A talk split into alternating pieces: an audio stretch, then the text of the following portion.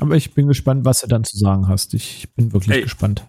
Ich hoffe, ich krieg's zu unserer Recap-Folge noch durch. Also ich würde zumindest über eine dieser zwei großen oder drei großen Serien noch was reden. Also ich sag mal, selbst wenn du so bei Episode 6, 7 von den 12 wärst, hast du, glaube ich, schon eine, eine gute Meinung dazu. Abseits dessen, was danach noch folgte. Ich glaube, wenn du bis dahin kommst, dann, dann kannst du auf jeden Fall schon was gut zu sagen. Dann lebt man Door an Door mit Alice, sagst du? Genau, genau. ich habe übrigens äh, ähm, auf dem Weg nach Schweden ähm, die letzte Episode gehört mit Stirb langsam. Und du hast eine Sache gesagt, René, ist mir jetzt dann erst bewusst geworden. Äh, Die Hard gehört jetzt quasi offiziell wegen Fox zu ähm, äh, Disney, deswegen läuft mhm. sie auch auf Disney Plus. Ist dann quasi Holly Gennaro ähm, eine Disney-Prinzessin? Eigentlich schon, oder? Aber so eine eingekaufte. So. Das ist so wie die Alien Queen halt auch, wie die Alien Queen auch, oder? Wer? Ja, und die Alien Queen natürlich auch. Genau, ja, das, die, die Alien Queen auch. Ich muss, ich muss dich übrigens, bevor wir heute anfangen, es tut mir leid, ich habe den Auftrag von der Kim bekommen. Ich muss mit dir schimpfen, René. Auch ein bisschen zum Teil von mir aus, aber überwiegend von Kim. Auch in der, der Die Hard Episode?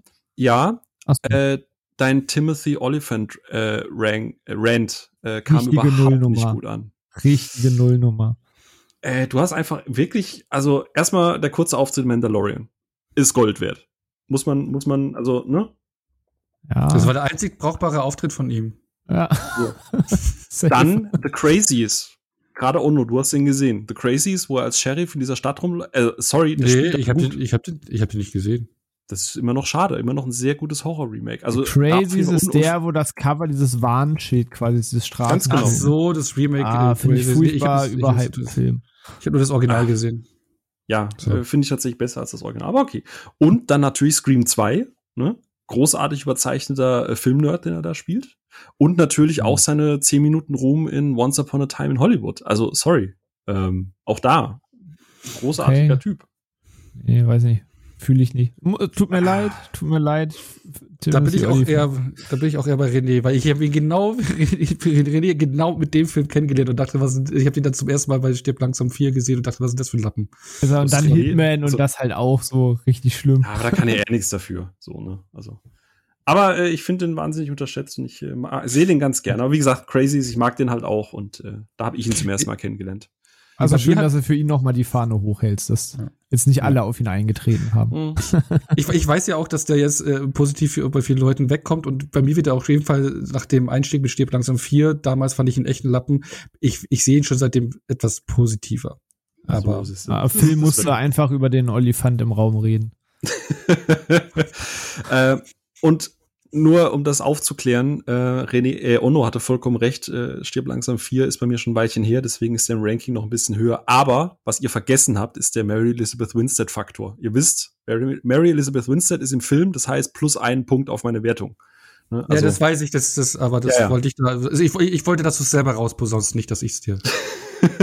aber wird ja, nee, aber äh, wie gesagt, ich, ich bekam den Auftrag, äh, nochmal die Lanze, also damit Sophia da und nicht die einzige war, äh, äh Kim war auch okay. sehr schockiert über deine Äußerung.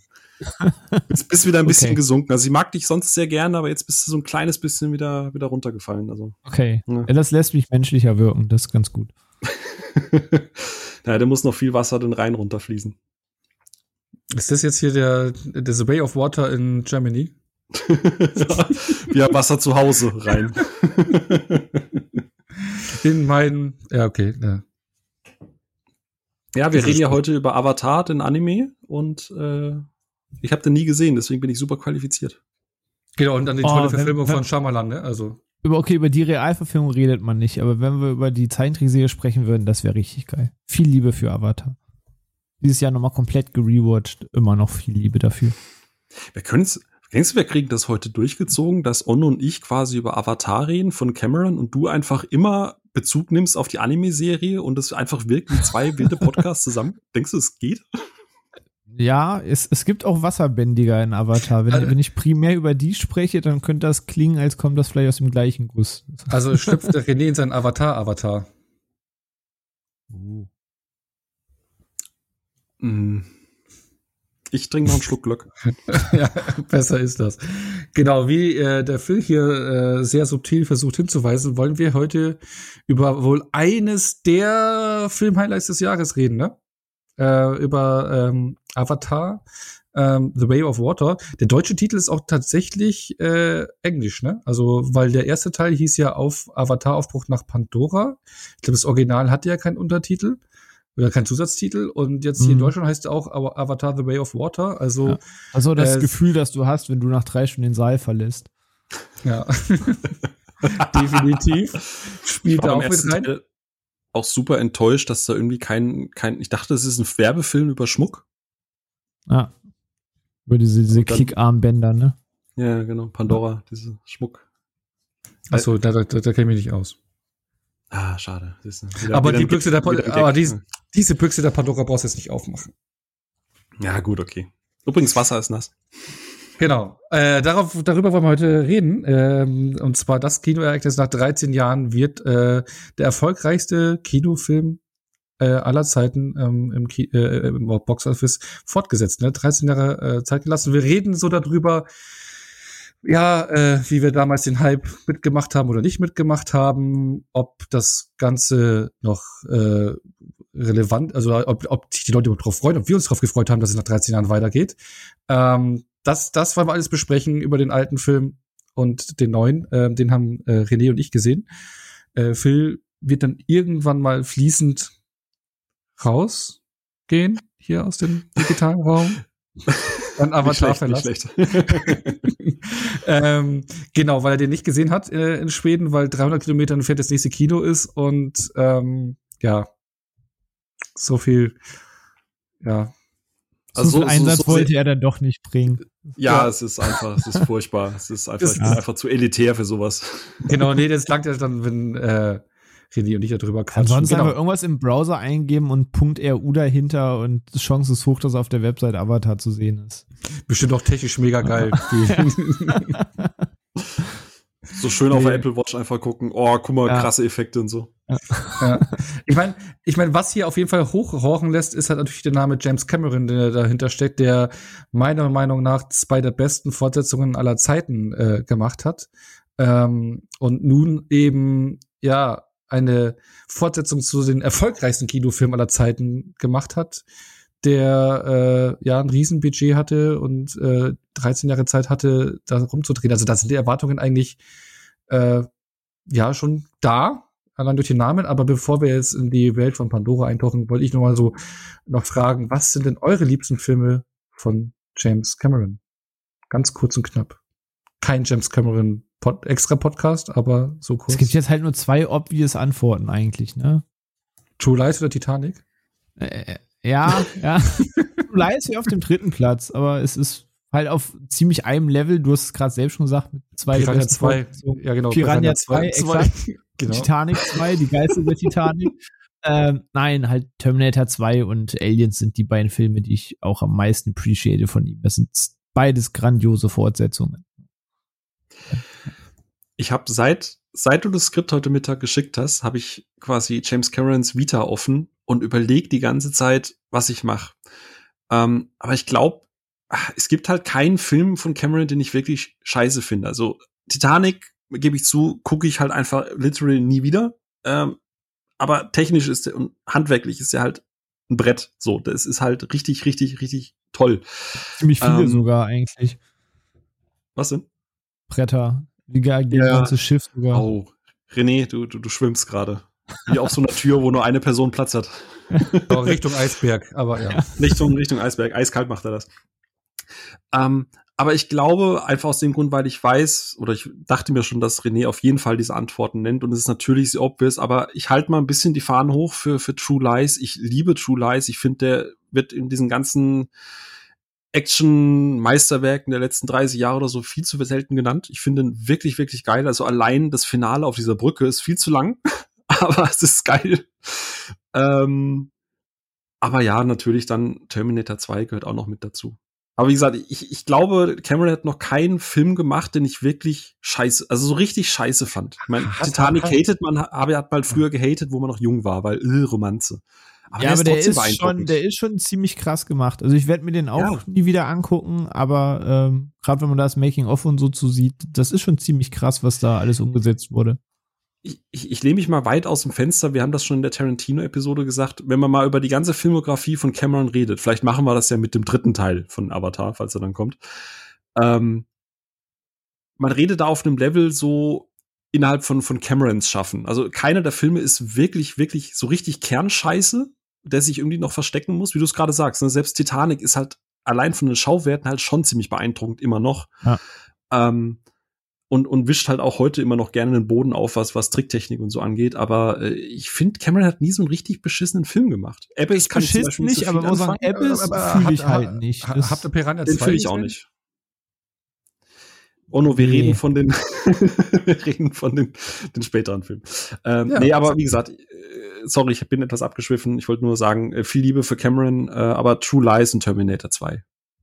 Oder Aliens. Oder, ach, ich weiß nicht. Also bei mir wäre es ganz klar Terminator 2, weil es ja auch einer der besten Filme aller Zeiten ist. So. Ja, okay. Und besten Actionfilm aller, oder beste Actionfilm aller Zeiten und ähm, ja. Es gab aber zwar eine Phase, da mochte ich Terminator 1 lieber als Terminator 2, aber da war ich noch ein bisschen jünger. Warum? Ich fand der erste äh, war okay, muss ich gestehen. Nein, der erste ja. ist immer noch ein Riesenbrett. Also für mich jetzt auch jetzt noch. Ähm, aber bei mir war es damals, wo ich die, ich war noch recht jung, Teenie, wo ich die beiden zum ersten Mal gesehen habe und ich hatte zum erst Terminator 1 und dann Terminator 2 sogar in der richtigen Reihenfolge gesehen. Und bei mir war es so, dass ähm, ich Terminator 1 spannender fand, weil da der Beschützer menschlich ist und am zweiten Teil eben nicht. Also da war ein höherer Spannungsgrad für mich gegeben, weil du halt einfach, äh, ja, äh, der Beschützer halt hier verletzlicher war und nicht so eine Maschine wie im zweiten Teil. Das war so für mich damals der ausschlaggebende Punkt, woran ich mich erinnere. Ja. Immer noch das größte Versäumnis, dass äh, im dritten Teil Nick Stahl kein Terminator spielt. Mhm. oh, ja, aber der ist ne, auch ein Misscasting. Aber gut, jetzt schweifen wir ja. wirklich ab. Also der äh, war. Was ist denn ein zweiter Film noch? Das ist nur Terminator genannt. Oder direkt ja, danach also, tatsächlich. Äh, ich glaube, bei mir war es Terminator 1 und 2 und Aliens. Also das sind die drei auf jeden Fall, weil auch popkulturell und ich liebe einfach die, auch die Designs, die, ich meine Alien-Designs und, und auch die Alien Queen, die im zweiten Teil eingeführt worden ist oder auch generell das Exoskelett vom T800 ist halt auch einfach zeitlos. Also ich, Soundtrack und sowas. Also ich liebe auch den ersten Terminator. Also der ist für mich fast gleichwertig wie der zweite Teil. Also der zweite Teil ist schon doch ein Stück besser natürlich von allen drin, aber von dem, wie ich, ich, ich mag die beiden gleich unglaublich gerne. Ich hätte jetzt tatsächlich, ich hätte heute, seit heute Mittag wirklich vermutet, dass du aus Solidarität oder einfach weil du ein Fable für das Genre hast oder weil er das, weil er die Klaviatur der 80er auch irgendwie so ein bisschen spielt, dass du True Lies zumindest noch nennst. Aber krass, dass du ihn so gar nicht. Den, den, den habe ich halt lange nicht mehr gesehen. Den habe ich äh, also nicht so häufig gesehen. Das ist der Punkt. Also ich mag, mochte den auch sehr gerne, aber den möchte ich gerne echt mal wieder gucken. Ich habe den okay. locker bald 20 Jahre nicht mehr gesehen. Also der ganze Humor, finde ich, funktioniert in dem Film heute noch. Also ist ja irgendwie immer noch mehr eine Action-Komödie als ein reinrassiger mhm. Actionfilm, auch wenn er schon richtig knallende Szenen hat, aber doch alles ja sehr augenzwinkernd. Aber ich finde, der, der ganze Humor und alles, der funktioniert heute noch wunderbar in dem Film. Ach, da, bin ich, ja. da bin ich halt gespannt, wie der Reapers schon nach 20 Jahren mal wieder funktioniert. Also ich habe ihn auch kaum noch in Erinnerung, deswegen kann ich ihn nicht. Ich mag ihn, mochte ihn damals, ja. Ähm, aber für mich, Terminator 1 und 2 sind halt schon auch sehr besondere Filme für mich. Ja, klar. Wie René gesagt hat, ob wir es antworten. Also auf jeden Fall. Genau. Aber bezüglich Terminator waren wir gerade bei Nick Stahl, äh, da waren wir ja gerade beim Misscasting. Und wenn wir gerade beim Thema Misscasting sind, dann können wir gleich auch über Avatar 1 reden. äh, True. Aus dem Jahr 2009. Aber bevor wir da losstarten, äh, bitte ich doch um Ruhe im Saal.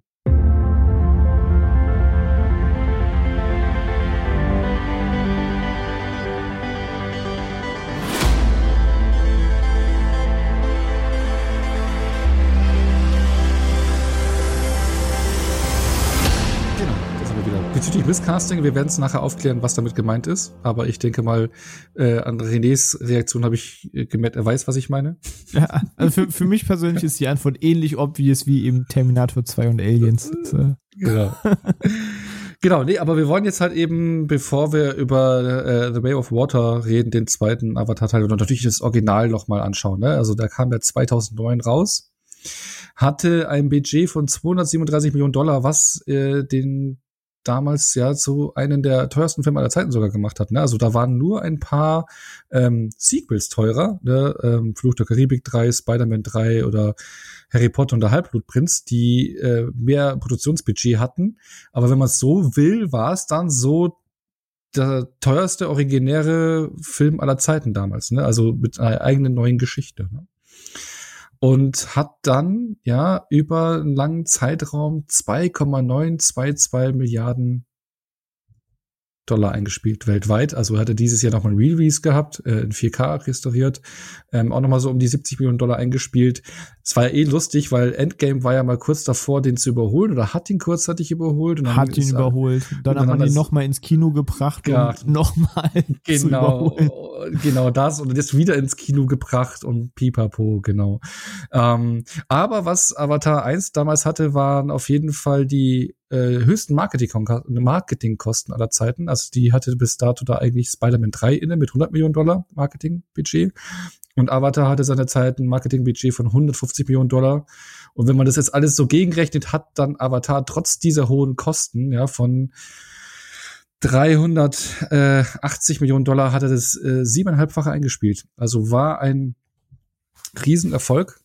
Ähm, von James Cameron. Leichtes wieder, Plus. Ne? Was sagt denn der BWL On nur dazu? Ja, das ist siebenfach, ja, ein dezentes Plus, ne, genau. Und äh, ich meine, das ist eh, da hat sich James Cameron selber damals übertrumpft. Ich meine, ihr habt ja vorhin Titanic erwähnt, ähm, der war ja bis dato äh, der erfolgreichste Film aller Zeiten, wo man gedacht hatte, der wird nie jemand schlagen. Also kann ich mich wirklich noch erinnern, wo es geheißen hat, an Titanic kommt man nie ran, weil es jahrelang äh, keine Zahlen gab, die da nur in die Nähe kamen. Und ich glaube, 97 kam Titanic raus, zwölf Jahre später dann eben hat James Cameron geschafft, äh, Avatar, äh, Titanic zu toppen und das nochmal weit zu überflügeln. Vor allem war es auch überraschend, dass, äh, weil Avatar ist ja recht durchschnittlich gestartet, also hatte noch nur den zweitbesten Dezemberstart aller Zeiten, den hatte bis dato ähm, I'm Legend mit Will Smith äh, inne ähm, mit 77,3 Millionen Dollar im Dezember und 77,03 hat dann ähm, Avatar eingespielt im Dezember zum Startwochenende.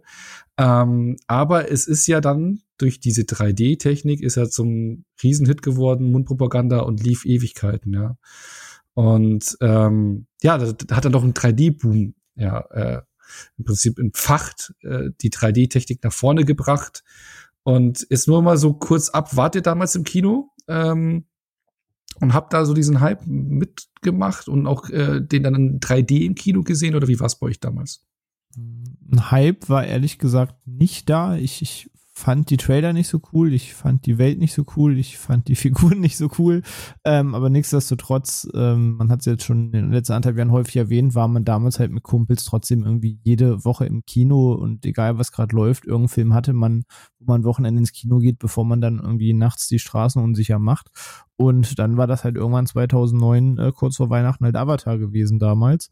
Und dann hatten wir den geschaut und es war auch in 3D. Und ich hasse den Film immer noch dafür, dass man mir danach acht Jahre mit 3D auf den Sack gegangen ist im Kino. Ähm, ich mochte damals 3D nicht, ich mag heute 3D nicht und ich bin froh, dass es kaum noch 3D zumindest bei uns im Kino gibt und ich glaube, ich die letzten fünf Jahre keinen Film mehr in 3D gucken musste. Ähm, weil ja, der hat seine paar Effektspielereien gehabt, aber auch in dem äh, Opus Magnum 3D-Film Avatar war es schon so, dass der das Bild abdunkelt, wenn du diese bekackte Brille aufsetzen musst. Ähm, also das, das Thema 3D hat mich auch da nicht so bekommen wollen. Nein. Aber ich habe ihn im Kino damals auch geguckt, ja. Aber war nicht so der 3D-Wow-Effekt irgendwie da? Ja. Nee, ich sag, bisschen, muss man vielleicht gemacht sein für, es hat für mich nie so greifen wollen. Eher im Gegenteil war ich genervt, wenn dann Filme versucht haben, Szenen zu drehen, die auch quasi nur in 3D funktionieren sollen. Sei das diese Minenlore-Fahrt in, in Der Hobbit, sei das diverse Szenen in Avatar, wo du dann mit der Kamera quasi auch runtergehen sollst und dir was entgegenfliegt. Das, diese, komischen Achterbahn-Effekte, das hat mich in 3D eigentlich schon immer krass genervt. Die gab es ja schon in den Anfang der 80er Jahre, ne? Was ich, da gab es doch auch, glaube ich, Freitag der 13. 3D und wo dann irgendwie. Robert Rodriguez hat ja auch mal Mission ja. 3D, der hat ja auch mal rumexperimentiert. Aber nee, nee, da war ich nie empfänglich für. Das, das hat mich immer leider krass genervt. Okay.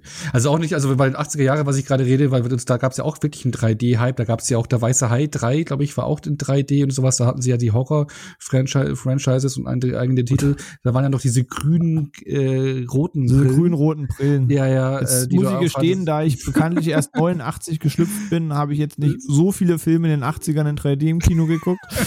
ähm, das heißt, meine ersten 3D-Berührungen waren damals als Kind diese Dino-Hefte. Genau. Und da hast ja. du auch diese 3D-Brille gehabt. Und das auch eben, wie du sagst, mit so einem grünen, roten Glas, das waren meine ersten 3D-Begegnungen als Kind. Die waren auch mal mit dem Mickey Mouse Magazin und sowas, ne? Also, genau, genau. So. Ja, genau, genau. Da war es auch mal, also ich habe in den 80ern auch die Filme nicht mitbekommen, aber in den 80ern gab es schon mal ein Hype, äh, eine Hypewelle über drei, bezüglich 3D-Filme, ne? Aber ähm, ja, ist relativ schnell baden gegangen und äh, die Idee und hat sich nicht durchgesetzt und ja, 2.9 mit Avatar, ja, dann schon, ne? Phil, du, glaube ich, hast den gar nicht im Kino gesehen, ne? Nöp. Und bei der Diskussion gerade, ich glaube, der einzige 3D-Film, den ich wirklich, wo das 3D wirklich was gebracht hat, war Tron Legacy. Weil der wirklich aktiv in diesem 3D gespielt hat und der ganze Film am Anfang ja noch in 2D war und erst quasi in der digitalen Welt 3D wurde. Aber ansonsten kein Film mehr gesehen. Ich finde es auch krass, was du gerade gesagt hast, René, du musstest keinen Film mehr in 3D seitdem gucken. Disney hält ja oder Marvel hält ja bei diesem 3D, zumindest bei uns hier im Kino, immer noch sehr, sehr, sehr fest. Wir hatten ja schon mal die Diskussion, ne, dass bei uns äh, hier in Neufahren, Ono, die besten Kinosäle immer noch 3D dann immer sind. Also auch Black Panther, ja. was auch immer. Ich das halt gar nicht. Also ich glaube, der letzte Film, den ich in 3D-Häkchen gucken musste, war Infinity War. Aber schon Endgame war 2D und auch seither keinen einzelnen MCU-Film in 3D mehr gucken müssen. Infinity War muss der letzte gewesen ja, sein. Ihr habt, ihr habt ruhiges Publikum, keine 3D-Pflicht. Ich glaube, scheiße, es ist echt. Äh, ja, ich sag's dir, die Bayern wollen es immer ein bisschen härter. ja. Nee, aber, aber ich meine, wir wissen ja auch, äh, ich meine, wenn man sich Filme anschaut wie Avatar, also ich habe ihn dann auch, ich habe ihn zum ersten Mal, wo ich Avatar im Video gesehen habe, sogar in 2D gesehen, kann ich jetzt hier so sagen. Das, äh, weil das äh, ähm, mit unter meiner Mutter als Begleiterin lag, weil wir, das war damals Weihnachtszeit und sie wollte ihn unbedingt im Kino sehen und ähm, weil er damals ziemlich gehypt worden ist und dann bin ich mit meinen Eltern ins Kino gegangen. Ich glaube sogar das letzte, letzte Kinobesuch mit meinen Eltern überhaupt. Und weil meine Mutter, wie mein Vater immer so schön sagt, ähm, auf den einen Auge ist sie blind, auf den anderen sieht sie nichts. Ähm, also die Brille.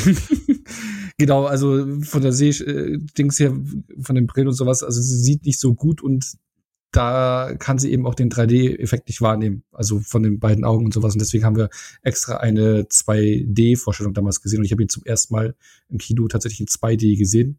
Bin danach aber mit Freunden noch mal in die 3D-Vorstellung und muss sagen, dass ich da schon durchaus beeindruckt war. Und wenn man jetzt äh, so das Thema 3D kurz aufmacht und auch verstehe ich auch den, den Hass von vielen Leuten dagegen oder die, äh, der Hass ist nicht übertrieben, aber so diese Vorbehalte oder den Ärger darüber aber Avatar war schon so richtig sauberes, gutes 3D. Ähm, was wirklich nur äh, doof gewesen ist danach ist, ähm, man hat eben am Avatar gemerkt, wie viel Geld Avatar eingespielt hat. Ich denke, weil das lag auch unter anderem an den krassen 3D-Aufschlag, ne? Also den, an, den, an den Preisen, weil du konntest die Ticketpreise in Fünfer draufpacken. So, dadurch hast du ja schon ein Drittel draufgepackt von dem Preis. Also das heißt, du hast ein Drittel mehr Einnahmen ungefähr, ja, insgesamt. Und ähm, ja, dann haben halt viele Studios gesagt, so, okay, dann lassen wir irgendein 3D-Programm drüber laufen, nachdem wir einen Film gedreht haben und dann können wir auch die 5 Euro draufpacken. Ja, selbst wenn der Film gar kein 3D besitzt. Genau, genau das. Und das, ist, das hat halt dann diese ganze Technik in Verruf gebracht, weil es die Leute nicht gescheit produziert haben. Weil, weil es gibt einen Film, den ich gerne in 3D im Kino gesehen hätte und es leider nicht habe, ist halt Gravity. Ich glaube, weil der muss auch ziemlich gut gewesen sein. Ah ja, ja, okay. Ja, der war auch, der hat auch getaugt, ja, muss ich, muss ich sagen. Vor allem das Problem ist ja, dass diese 3D-Kameras ja auch scheiße groß sind und auch äh, beim Film oder also die sind halt teuer und unflexibel und so. Und dann hast du meistens extra für einen Trailer so ein, zwei diese, wie es René gerade eben gesagt hat, ne, außer auch bei Resident Evil, wo, wo Wesker dann irgendwie seine, seine scheiß Brille irgendwie in die Kamera wirft und so, damit du es im Trailer reinpacken kannst. Das hat einen geilen Effekt. Aber der Rest des Films ist halt einfach nur äh, nachträglich konvertiert worden. Also das ist halt so der, der größtmögliche Abfuck. Also auch die Marvel-Filme, die werden hier nur noch normal gedreht, aber sie bringen sie halt postkonvertiert in 3D ins Kino. Aus dem Grund, wie du es gerade sagst, Geld, Money, Money, Money. So, genau es, es, hat da keinen künstlerischen Wert mehr wie bei Avatar, wo du sagst, wir drehen das, wir produzieren das komplett darauf abgestimmt, sondern es ist ja halt nur noch, es ist nur noch, wie können wir die Kuh noch mehr melken? Und ich glaube, genau. das nervt mich an 3D am meisten. Ich, ich lehne es nicht so pauschal ab wie René. Ähm, ich habe auch einen 3D-Fernseher gehabt und äh, gerade zu Hause war das Abdunkeln auch nicht so krass und der Effekt war schon ziemlich cool und so. Ich habe auch noch relativ viele 3D-Steelbooks. Ähm, aber äh, wenn ich die Wahl habe, mache ich es halt nicht, wenn ich nicht, wenn ich weiß, dass der Film nicht extra dafür gedreht wurde. Wie gesagt, Tron Legacy ist ein super Beispiel. Der Anfang des Films ist in der realen Welt in 2D und danach ist der Film komplett in 3D und der spielt dann auch damit, wo du merkst, okay, die hat eine Idee, es ist viel digital oder auch Trickfilme, die kannst du ja leichter post konvertieren. Und dann ist die Qualität halt eine andere wie ein Shang-Chi, dass du dann halt nachträglich in 3D und dann ist geil, dieses CGI-Finale ist jetzt noch, noch dunkler und noch un unkenntlicher. Super das geil. War auch einfach zu omnipräsent. Also es war ja nicht nur der Filmsektor, das fing ja dann selbst bei Videospielen an. Ich erinnere ja. mich noch, äh, dass ein Kollege von mir einen 3D-Fernseher sich geholt hatte ähm, wo er auch sagte, ey, voll cool, kannst du mit der Brille sitzen und so weiter. Und dann ist damals Call of Duty Black Ops in 3D erschienen. Und ich konnte mir das beim besten Willen nicht vorstellen. Da habe ich damals das Spiel mit zu ihm genommen, mhm. das damals zu zocken, einfach aus Interesse, wie das im Videospiel funktionieren soll. Äh, jeder weiß, in welcher Geschwindigkeit etwa ein Call of Duty abläuft im Multiplayer, dann hast du da so ein komisches Blurring, wenn du nach links und rechts ziehst, dann versucht diesen 3D-Effekt aber darzustellen und du hast nach fünf Minuten einfach übelste Kopfschmerzen. Aber Hauptsache dieser Sticker drauf, irgendwie COD in 3D spielen, das und das sorgt halt dafür, dass quasi überall 3D gab und egal wie gut oder schlecht es war, das, das hat dann die Stimmung halt auch nicht besser gemacht, sage ich mal. Ja. Moment mal. Firmen, die einfach nur 3D draufklatschen, um das Geld aus dem Konsumenten rauszupressen. Disney, Activision, hm, ich sehe Zufälle. Ja, aber da haben ja auch viele Studios und sowas gemacht, ne? Also nicht nur das, aber Disney ganz stark. Ja, ja klar. Ja. Also ähm, es soll kein Disney-Bashing sein, nur falls da jetzt jemand zuhört. Es ist, es haben wirklich ausnahmslos, wie du sagst, es haben, es gab kaum noch einen Film, der nicht in 3D kam. Selbst irgendwie die, das, die Rezepte meiner Urgroßmutter waren dann in 3D. Naja, ich meine, man konnte relativ günstig schnell irgendwie versuchen, mehr Geld zu machen. Ne? Ähm, ja. Und äh, genau, ich habe ja schon gesagt, also das könnte ein Grund gewesen sein, warum halt der Film so viel eingespielt hat, weil ich würde auch gerne so ein bisschen bei dem Thema Einspiel bleiben, weil das ist ja das, was man mit Avatar am meisten assoziiert. Ne? Du weißt, Avatar, okay, äh, erfolgreichste Film aller Zeiten. Das ist ja das, was dem Film seit 13 Jahren anhaftet. Und ich hätte ja vorhin gesagt, dass er ja eigentlich eher nur ja schon stark gestartet ist, ne? aber wenn man das Zahlen aktuelle Starts, Filmstarts vergleicht teilweise, ist es halt nichts. Ähm, und was meint ihr, was war so der Grund, warum Avatar dann über so lange Zeit dann auf einmal so viel Geld einspielen konnte? Also das ist ja wirklich auch einer der Filme gewesen, die am Anfang okay oder stark einspielen, aber dann auf einmal also wo kein Drop ist, weil eigentlich hast du es bei Filmen so, die heiß erwartet sind, am Startwochenende rennen alle rein, ob es ein neuer Star Wars Film ist oder ein Avengers Film, dann rennen alle rein und dann hast du den Drop, ne, mit jedem Tag und mit jeder Woche. Mhm. Und bei Avatar war es ja umgekehrt. Könnt ihr euch erklären, woran das lag? Weil ich meine, das Beeindruckende ist ja, dass wir es hier natürlich nicht mit einem Stoff zu tun haben. Kein Franchise-Film, es ist irgendwie ja. keine Comic-Verfilmung, keine Roman, Videospiel, irgendwas, also keine Saukante bis dato. Also Avatar, das muss man dem Film hoch anrechnen, ist der erfolgreichste Film rausgeworden mit originären, selbsterdachten Stoff, also was, was sich James Cameron ausgedacht hat. Also was meinte was? Das 3D-Ding wirklich alleine? Ähm, ich glaube, es ist so ein bisschen alles, was du gerade gesagt hast. Ich habe mir da auch schon die ganze Zeit ein bisschen drüber, Gedanken drüber gemacht. Und ich muss an etwas denken, dass, ähm, ach, ich weiß gar nicht, ich glaube, René, doch, René, du hast das in der, ich glaube, letzte Woche auch in der Die Hard-Episode gesagt, wo du, wo du gemeint hast, es gab diese, diese, diese Phase, so Anfang der 2000er und 10er Jahre, wo man so dieses nächste große Action-Ding versucht hat. Ich glaube, das war in der Die Hard, ja, hattest du da erwähnt, so diese, diese Suche nach diesem nächsten großen Franchise-Action-Hit, dieses, dieses, das, wo alle drauf abgehen. Wo man mhm. versucht hat, mhm. Leute irgendwie in Rollen zu besetzen, die gar nicht passen. Thema Mistcasting. Genau. Und das war ja so eine Zeit, wo, ich meine, das MCU ist gestartet, du hattest Iron Man, du hattest so Sachen wie Hancock, du hattest das Jahr davor irgendwie auch 2008, 2007 so diese Hulk-Filme. Ähm, dann hattest du irgendwie so X-Men, Wege des Wolverines. Also du hattest irgendwie so, alles war so ein bisschen in Startlöchern, alles war so ein bisschen geguckt, was geht gerade, aber alles waren halt so, so by the books Film, also du kanntest das halt irgendwie alles. Wie gesagt, Hancock war vielleicht jetzt auch noch ein, ein Hit mit, mit Will Smith, aber den sein Stern ist ja auch schon abgewatscht worden. ähm, und, oder wie nennst du den, den, den, den, den August? Nee, wie nennst du den immer? Den, den Backpfeifen August. Äh, genau. Und da hattest du so Sachen wie, wie, äh, keine Jonah Hex und sowas. Also du hattest lauter komische Filme irgendwie und ich glaube, Avatar hat sich halt einfach in so eine, so eine Lücke reingesetzt. Du hattest, wie du es gesagt hast, du hast einen originären Stoff gehabt, du hast etwas gehabt, das die Leute noch nie gesehen haben. Ähm, wir hatten uns hier in der Episode, ich glaube, da war auch René mit dabei, ähm, mal über das Thema Blockbuster, so dieser klassische Sommerblockbuster. Und ja, der ist jetzt im Winter erschienen, aber so dieses, du gehst mit der ganzen Familie in einen Film, der jetzt, ob es die Mumie war oder irgendwie ein, Con ne gut, konnte er wahrscheinlich eher nicht. Aber so diese klassischen Sommerblockbuster, wo du halt mit der ganzen Familie reingehst, wo die Kleinen irgendwie Spaß haben, wo die Großen irgendwie Spaß haben, das aber trotzdem Schauwerte bietet, das aufregend ist, das Nervenkitzel ist. Und ich habe jetzt seit gestern, äh, ich will ich heb mir auch noch die Story mit dem Kino und so später auf, wenn wir wirklich über die Qualität von Avatar reden. Aber ich habe gestern zum Beispiel mit den Schwiegereltern den Film geguckt. Ich meine, der ist jetzt 13 Jahre alt und die haben den jetzt zum ersten Mal gesehen. Einfach nur zu Hause in HD, weil Disney bietet es ja, warum auch immer, gerade nur in HD an auf Disney Plus. Ähm, und ich sehe halt einfach, wie dieser Film auf, sagen wir mal, Kim und mich in einem mittleren gesetzten Alter wirkt, aber auch auf eine ältere Generation wirkt. Ähm, ich weiß jetzt halt nicht, wie es mit jungen Leuten ist. Ono, das müsstest du irgendwann mal berichten, wie vielleicht äh, deine Kleine darauf reagiert.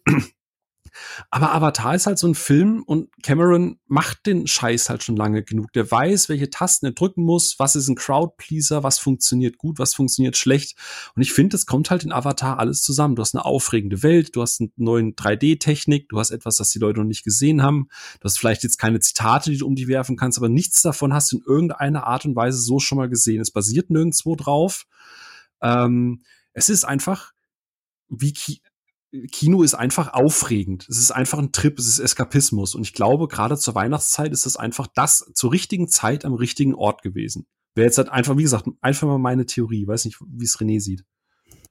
Ja, ähnlich. Also die Kinolandschaft war eine andere. Wenn man jetzt mal nach den erfolgreichsten Filmen 2008, 2009 und 2010 sucht, sprich vor Avatar, während Avatar und kurz nach Avatar, war, wird einem auffallen, das ist jetzt noch nicht die Zeit, wo irgendwie zweieinhalb Wochen später der nächste krasse Blockbuster kam. Das nächste krasse Ding nach Avatar war irgendwie Inception im Juni des nächsten Jahres. Der mit erfolgreichste Film im Jahr von Avatar war ein Vierteljahr davor oben. Ein Animationsfilm, nach wie vor überwertet, äh, overhyped finde, aber das ist wieder ein anderes Thema.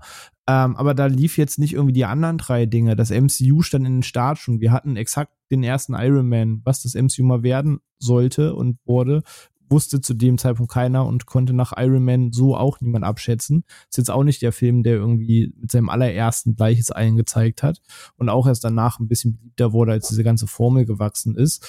Ähm, das heißt, du hattest noch nicht dieses Überangebot und du hattest noch so mit als einen der letzten Filme, der das bedient hat, diesen, diesen klassischen Weihnachtsfilm, das große Ding, das im Dezember ins Kino kommt, wo du reinrennst. Und das halt gemischt mit dem, was Phil eben sagte. Es ist neu, es brachte die Technik voran, es machte irgendwas anders. Es, es hatte das Potenzial, dass das Next Big Thing zu werden. Ähm, und ich glaube, das sind so Gründe, die halt dazu führten, dass man da halt reinrannt. Und der Rest ist halt, sobald er erstmal diese Werbetrommel gerührt hat, dann halt Mundpropaganda. Ne? Dann boah, guck dir das an, sieht krass aus, hier 3D ist das Ding. Und dann rennt auch plötzlich irgendwie Mutter und Papi da rein und eben nicht nur deine Kumpels und dann hast du halt irgendwann einfach so einen Schneeballeffekt. Dann kriegt der nächste mit, das Ding wird gerade riesengroß und hat vielleicht noch nie was von gehört. Dann willst du aber wissen, was ist dieses große Ding? Dann rennst du auch rein, sei es nur aus Neugier und Interesse, weil gerade irgendwie jeder von redet. Und dann hast du halt irgendwann so ganz automatisiert so ein Schneeballsystem. Ja, ich meine, das muss man auch erstmal schaffen, ja. Ja, ja, klar. Natürlich. Genau, aber das ist, glaube ich, schon die ganzen Zutaten. Und dann hast du natürlich auch noch den Namen James Cameron dahinter, ne, der natürlich auch äh, Last but not least, genau. Genau, genau. Aber Halt ich glaube, das, Haltest Ja, nee. du, hältst du den für wirklich den Kassenmagneten? nein, damals? nein, Ja, nein, ja, nein, aber als ja. Zieltyp doch. Nicht aber, jetzt, aber, weil der Terminator 2 gemacht hat, das ist Bubble-Ding, aber der Typ, der Titanic gemacht hat, ist halt auch was, was Mhm. dann Mutter und Vater was sagt. So ist, Genau das. Und, und, aber ich kann mich halt eben noch an die Zeit schon gut erinnern und der Film war echt krass gehypt und alle in meinem Umfeld, wie gesagt, das war, glaube ich, das letzte Mal, dass ich mit meinen Eltern im Kino war. Und Jahre davor auch mit ihnen nicht im Kino gewesen, aber da wollten sie unbedingt hin. Und ähm, ja, da bin ich dann eben mit ihnen rein. Und es war auch wirklich schon großen Teilen auch dieser 3D-Effekt, ne? weil das halt zum ersten Mal die Technik richtig ausgereizt ist und alle gesagt haben, sowas hast du noch nie gesehen, das musst du gesehen haben. Ne? Also von daher, das war halt schon auch so der große Treiber und natürlich so eine Welt, die ich gesehen hatte und dann eben natürlich eine ganz andere Kinolandschaft, wie ihr auch gesagt habt. Und deswegen wird es jetzt wirklich sehr spannend zu sehen, ob sich äh, Avatar eben nach all den Jahren in dieser heutigen Kinolandschaft äh, behaupten kann, wo halt eben, ja, da werde ich nachher dazu kommen, zu Avatar 2, aber so was das Startwochenende betrifft, hat eben andere Filme dann doch letztlich noch den Rang ablaufen. Ich glaube, das wirklich Spannende, sorry, dass ich da vorweggreife, wird sogar erst Avatar 3 werden, weil Avatar 2 hat jetzt noch die Möglichkeit der Überraschung, dass eben alle nach 13 Jahren gucken wollen, okay, wie, wie ist es denn jetzt nach 13 Jahren? Und je nachdem, wie das jetzt ankommt, sei es das erstmal jeder hingerannt ist und die Einspielzahlen wieder stimmen, wird, glaube ich, das Echo hiervon halt für Avatar 3. Ich glaube, Avatar 3, der eh schon fertig ist, ich glaube, der wird noch das viel spannendere Einspielergebnis haben im Vergleich zu Avatar 2, weil der ist jetzt einfach allein die Neugierde, weil einfach fucking 13 Jahre dazwischen lagen. Unterstreiche ich genauso. Ja, wie, wie bei Episode 7 halt, ne? Also äh, Star Wars Episode 7 war auch so die lange Jahre kein Star Wars mehr, sind alle reingerannt. Genau. Das ist auch mit Abstand der erfolgreichste Star Wars-Film von der neuen Trilogie, also mit mhm. weitem Abstand. Und danach sind die ja regelrecht, also nicht eingebrochen, immer noch erfolgreiche Filme, aber äh, nur Episode 7 äh, hat halt eben die zwei ja. Milliarden geknackt. Ne? Also da hast du den gleichen Effekt. Und danach war erstmal so, okay, wir, und dann kam, glaube ich, zwei Jahre später, oder ich weiß nicht, oder waren die jährlich, zweijährlich? Nee, zwei zweijährlich? Jahre. Es kam Rogue One, es kam immer dieser eine quasi Star Wars Story-Film dazwischen, sprich Rogue One und Solo kam dann zwischen sieben, acht, neun. So hatten wir jährlich Star Wars, genau. aber nur alle zwei Jahre die Trilogie. Eben, und da merkst du halt den Effekt, wie halt da, denk mal, durch die zwei Story-Filme hat man auch den, den Zulauf für die äh, Trilogie doch ein bisschen äh, ja, entschlackt, weil, weil Episode 7 sind alle reingerannt, weil man jetzt wie viel über zehn Jahre, 15, über zehn Jahre kein mhm. Star Wars mehr hatte. Und dann war man, war man gesättigt und übersättigt und ähm, da hat's abgebaut. Mal schauen eben, wie es mit Avatar wird, aber da können wir später noch sprechen. Genau, und ähm, ja, aber wir haben es ja gesagt, es ist ein originärer, Stro äh, originärer Stoff, ne? Und das Lustige ist ja, dass James Cameron ja die Ideen für Avatar oder auch die Welt Pandora oder was es alles betrifft, der schon seit den Jugendzeiten hatte. Ne? Also er hat in der Jugendzeit sehr viele Science-Fiction-Romane gelesen und ähm, das sind besonders zwei Science-Fiction-Romane, ganz große Vorlage für Avatar. Ne? Also ich will auch gleich mal dann noch das Thema Pocahontas reinwerfen, weil ja immer alle nur sagen, das ist ja Pocahontas und mehr nicht. Oh. Ja, genau. Danke, danke für die Reaktion. Ne? Das würde ich nur ja noch mal reinwerfen lassen. Ähm, dabei gibt's ähm, Vorlagen, an denen Avatar ja noch tausendmal näher dran ist. Äh, natürlich ein Roman, den man vielleicht nicht so kennt, aber ein anderer Roman, der schon verfilmt worden ist, den man eher kennt. Aber einer äh, ja, der großen Vorlagen war halt Call Me Joe von Paul Anderson, ähm, weil da geht es um einen querschnittsgelähmten oder um den querschnittsgelähmten Joe, ähm, der telepathische Kontrolle über gezüchtete Wesen also über Telepathie äh, äh, gezüchtete Wesen die Kontrolle übernimmt und so Forschungen auf der Jupiter-Oberfläche vornimmt. Kommt euch das bekannt vor? ne? Also genau so mit Sully eben in, in Avatar auch. Ne? Also mhm. und dann und dann eben auch ganz große Inspirationen auch schon für Star Wars gewesen. Also John Carter, der äh, John Carter vom Mars, der Roman, äh, ja, hat sehr viele, für sehr viel Inspiration im Science-Fiction-Genre gesorgt, auch für andere große Franchises. Und da kennt man, also da haben wir auch eine, Jahre später eine Verfilmung von Disney, die ja leider richtig gefloppt ist, weil der Film war eigentlich mhm. okay. Ey, ähm, ja. ja. Keine Ahnung, wo der Hate herkam. Der ist echt ah. okay. Den kannst du ja. gucken. Genau. Und da geht es ja irgendwie darum, dass der John Carter oder der John, ja genau, John Carter auf der Erde irgendwie so, wie war es nochmal, in so ein Loch reinkommt und dann irgendwie in den in einem Erdloch oder war das doch irgendwie so eine Technologie? Das und dann, Wunderland. Ja, so irgendwie und dann, äh, dann in den Körper äh, äh, der Körper dann irgendwie auf dem Mars ist und er dann sich dann da auf dem Mars bei der Kultur äh, mit einschleust und da der Anführer wird. Also so die gleiche Ablauf wie bei Avatar auch, ne? Ja. ja und der Zeichen Snickers wäre dann der zweite Teil gewesen. Genau, aber du hast halt wirklich da viel krassere Anleihen. Äh, Oder der Zeichentrickfilm von Gully, den es auch schon vor Pocahontas gab, ja. der das ja, ja, Thema halt auch sehr, sehr genau trifft genau, aber magischer Welt und einem Wald, der quasi lebendig ist und Feenwesen und. Ja. Ich würde ich würde sogar noch äh, in deine Liste, bevor wir gleich auf diesen anderen Vergleich kommen, oh, den ich echt nicht mehr hören kann. Ich finde auch noch, ihr habt doch beide auch Atlantis gesehen, oder? Den Animationsfilm Atlantis. Mhm. Ja.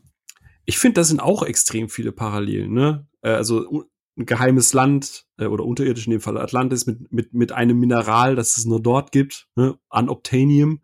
Äh, du hast relativ ähnliche Figuren, gerade bei den Side-Charakteren. Du hast die eine Sprengmeisterin, Thema äh, Rodriguez, ne? du hast die, die, die, Mediziner. Äh, also die, die Parallelen zu Atlantis finde ich halt deutlich krasser als zu Pocahontas. Also die Frage ist halt auch, aufgrund welcher Basis machst du den Vergleich? Wenn es jetzt darum geht, A fällt bei B ein, weil da gibt es den Rohstoff C, dann ist halt auch der fucking Irakkrieg eine Pocahontas-Umsetzung.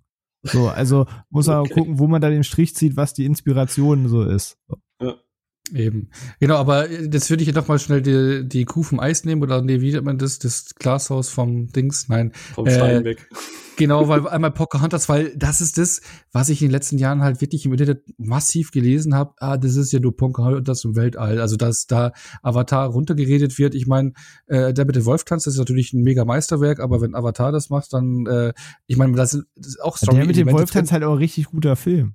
Ja, eben. Ähm, ja. Und ähm, war, Nur wegen Kevin Costner. regt, regt euch das auch auf in all den Jahren, dass immer, wenn man, äh, sobald man Avatar sagt, dass dann irgendeiner um die Ecke gesprungen ist, äh, ja, das ist Schlümpfe im All oder Pocahontas mhm. äh, im Weltall. Äh. Also mich triggert, weil mich nervt es immer dieser Vergleich, wo ich denke, okay, es gibt, äh, es gibt halt im Prinzip nur eine Handvoll gebauter Story-Elemente und, und es alles wiederholt sich irgendwo, ja.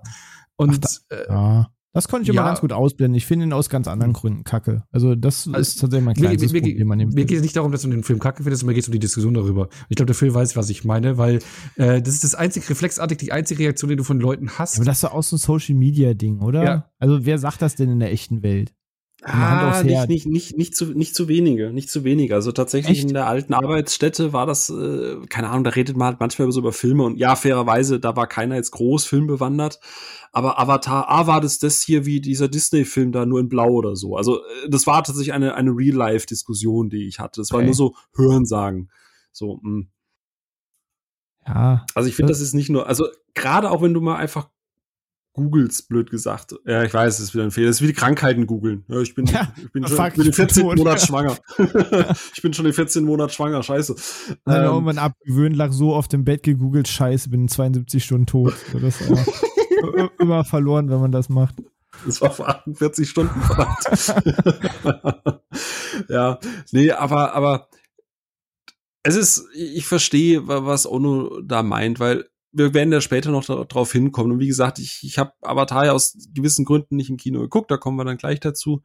Ähm, aber ich hatte so das Gefühl, du hast, wir haben es ja gerade eben davon gehabt, Avatar, dass der so eine, in, einer Lücke sitzt, du hast es gerade schön beschrieben gehabt, so du hast diesen Weihnachtsfilm gehabt, das war noch nicht so übersättigt, der Markt, und da ist einfach die ganze Familie rein und du formulierst das immer so schön mit jeder und seine Mutter hat ihn gesehen.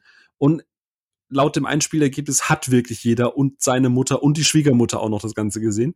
Ähm, und dann brauchst du natürlich irgendwann wieder irgendwelche Leute, die deine Gegend, ja, du musst den Scheiße finden. So, und, und dann kann man legitime Gründe haben, die werden wir wahrscheinlich hier auch einfach anführen, warum der Film vielleicht einem nicht gefällt. Aber dann suchst du das gemeinsamste, kleinste Narrativ und es ist, ja, der Film ist genauso wie der andere Film. So, aber wenn du das gleiche Schema benutzt, zum Beispiel, wenn du einen Marvel-Film kritisierst, hey, der macht genau die gleiche Struktur wie jeder andere der 17 Origin-Filme auch. Ja, aber die, die Struktur ist hier etabliert, das hat ja funktioniert, du hast ja keine Ahnung. Ich mir so denke, ja, es hat dann aber einen Grund, wie du es gerade eben gesagt hast. Mannschaft A geht zu Mannschaft B und wie Ressource C. Das ist kommen, also das ist halt die einfachste Struktur für so einen Film warum ist es dann da okay und da halt nicht? Und ich glaube, du brauchst halt so zwingend irgendwie einen, einen Grund, um so einen Common Ground zu schaffen. Darauf sind sich alle, die den Film scheiße finden, oder alle, ne, du weißt, oder ihr wisst, wie ich es meine, äh, auf, sei es jetzt auf Social oder auf irgendwelchen Kritikerseiten, immer das Gleiche. Äh, ja, ist, also du kannst auch wirklich schauen danach, so äh, Pocahontas und Avatar. Du hast irgendwie hunderttausende Analysen, warum diese Filme identisch sind, wo ich mir denke, warum ist bei der mit dem Wolftanz nicht hunderttausend Artikel, dass das identisch ist mit Pocahontas? Oder warum ist, keine Ahnung, Terminator 2 nicht gleich äh, irgendein anderer Film? Nein. Ja, genau. Oder John Wick, oh, schon wieder ein Rachefilm, wow. Ja, ja, genau. So, John Wick, John Wick ist halt einfach basic, jeder Revenge-Film aller Zeiten immer aus den 80ern. Ähm, aber ist doch scheißegal. Also wenn du am Ende Spaß hast, ist mir das doch wurscht, ob der, also ein Fury Road ist auf dem Papier auch einfach nur Mario Kart ohne blauen Panzer. Aber trotzdem macht's halt Spaß. So ist mir genau, doch egal. Genau, da, genau darauf will ich eben hinaus, genau, dass dann einfach sowas abgefrühstückt wird, ohne wirklich die wirklichen Aspekte zu sehen. Man kann so Sachen aus, äh, nicht mögen und ausarbeiten, aber sowas einfach so runterzurattern, finde ich, ja. Ey, ich finde das, ich finde ich finde das vollkommen legitim und ich finde es gut, dass du es ansprichst, weil mir mich fuckt das halt auch einfach so so hart einfach ab. René, guck mal, den Film, ich kann das ja schon sagen, Avatar bei mir dreieinhalb von fünf. Das ist ein okayer Film. So, ich, ich mag viele Sachen, ich mag viele Sachen auch nicht. René wird den wahrscheinlich nachher ein bisschen kritischer sehen. Aber ich bin gespannt, was er zu sagen hat, weil du hast valide Gründe, diesen Film doof zu finden. Sei es die Story, sei es die Figuren, sei es gewisse Casting-Entscheidungen, ähm, was auch immer. Aber dann zu sagen, ja, dieser Milliarden-Blockbuster, den irgendwie 99 Prozent der Menschheit gesehen hat, ist scheiße, weil der ist wie Pocahontas. Ey, Entschuldigung. Also wenn wir dann anfangen, das als Diskussionsgrundlage herzunehmen, weil ein Film A ähnlich wie Film B ist, ey, dann darfst du halt nie wieder einen Film in deinem Leben gucken. Dann darfst du nur noch 40er-Jahre-Filme gucken. Genau das und, und ich meine, das ist aber nur ein, ein, ein Teil des Plots, weil ich meine, da hat er noch viele andere Ideen, was ich jetzt gerade gesagt hatte bei diesem Buch. Genau. Diesen Avatar, dieses äh, Prinzip, was ja auch jetzt neu in, in der Kinolandschaft, aber Dings war dieses Avatar-Prinzip, dieses namensgebende Avatar-Prinzip, einfach so dieses in andere Rollen zu schlüpfen und sowas. Das ist ja auch eigentlich ein anderer Aspekt, der da kommt und, und eine Welt, die hier aufgebaut wird mit Pandora. Also da ist schon mehr geboten als einfach nur die Pocahontas-Story. Ne? Also von daher danke, dass du da mir ein bisschen Rückendeckung gibst, weil äh, mich das so wirklich aufregt, weil ich habe äh, Avatar sogar noch ein bisschen besser bewertet als du, Phil. Äh, ich mag den Film schon gerne, weil ich damals den Hype mitbekommen habe und zwischendrin fand ich ihn richtig toll, weil es einfach eine wahnsinnig tolle Feld ist, die hier gestaltet wurde, ähm, auf die ich jetzt mal zu sprechen äh, kommen möchte, weil Pandora, also wir haben jetzt den ganzen 3D-Effekt und sowas, ne? Aber ein Highlight also für mich das Highlight an Avatar ist halt wirklich die Welt Pandora, oder? Also so dieses, ähm, dieses äh, Fauna und Flora, die Tiere, die Natur und sowas, was, was hier eben äh, auf die Leinwand gezaubert wurde, meines Erachtens war damals für mich wirklich atemberaubend und wovon was halt auch äh, ungemein von dem 3D-Effekt äh, profitiert hat, weil klar, du hast die 3D-Technik hier gehabt, aber du konntest hier auch richtig die Muskeln spielen lassen, weil ähm, du halt hier in der Dschungellandschaft warst.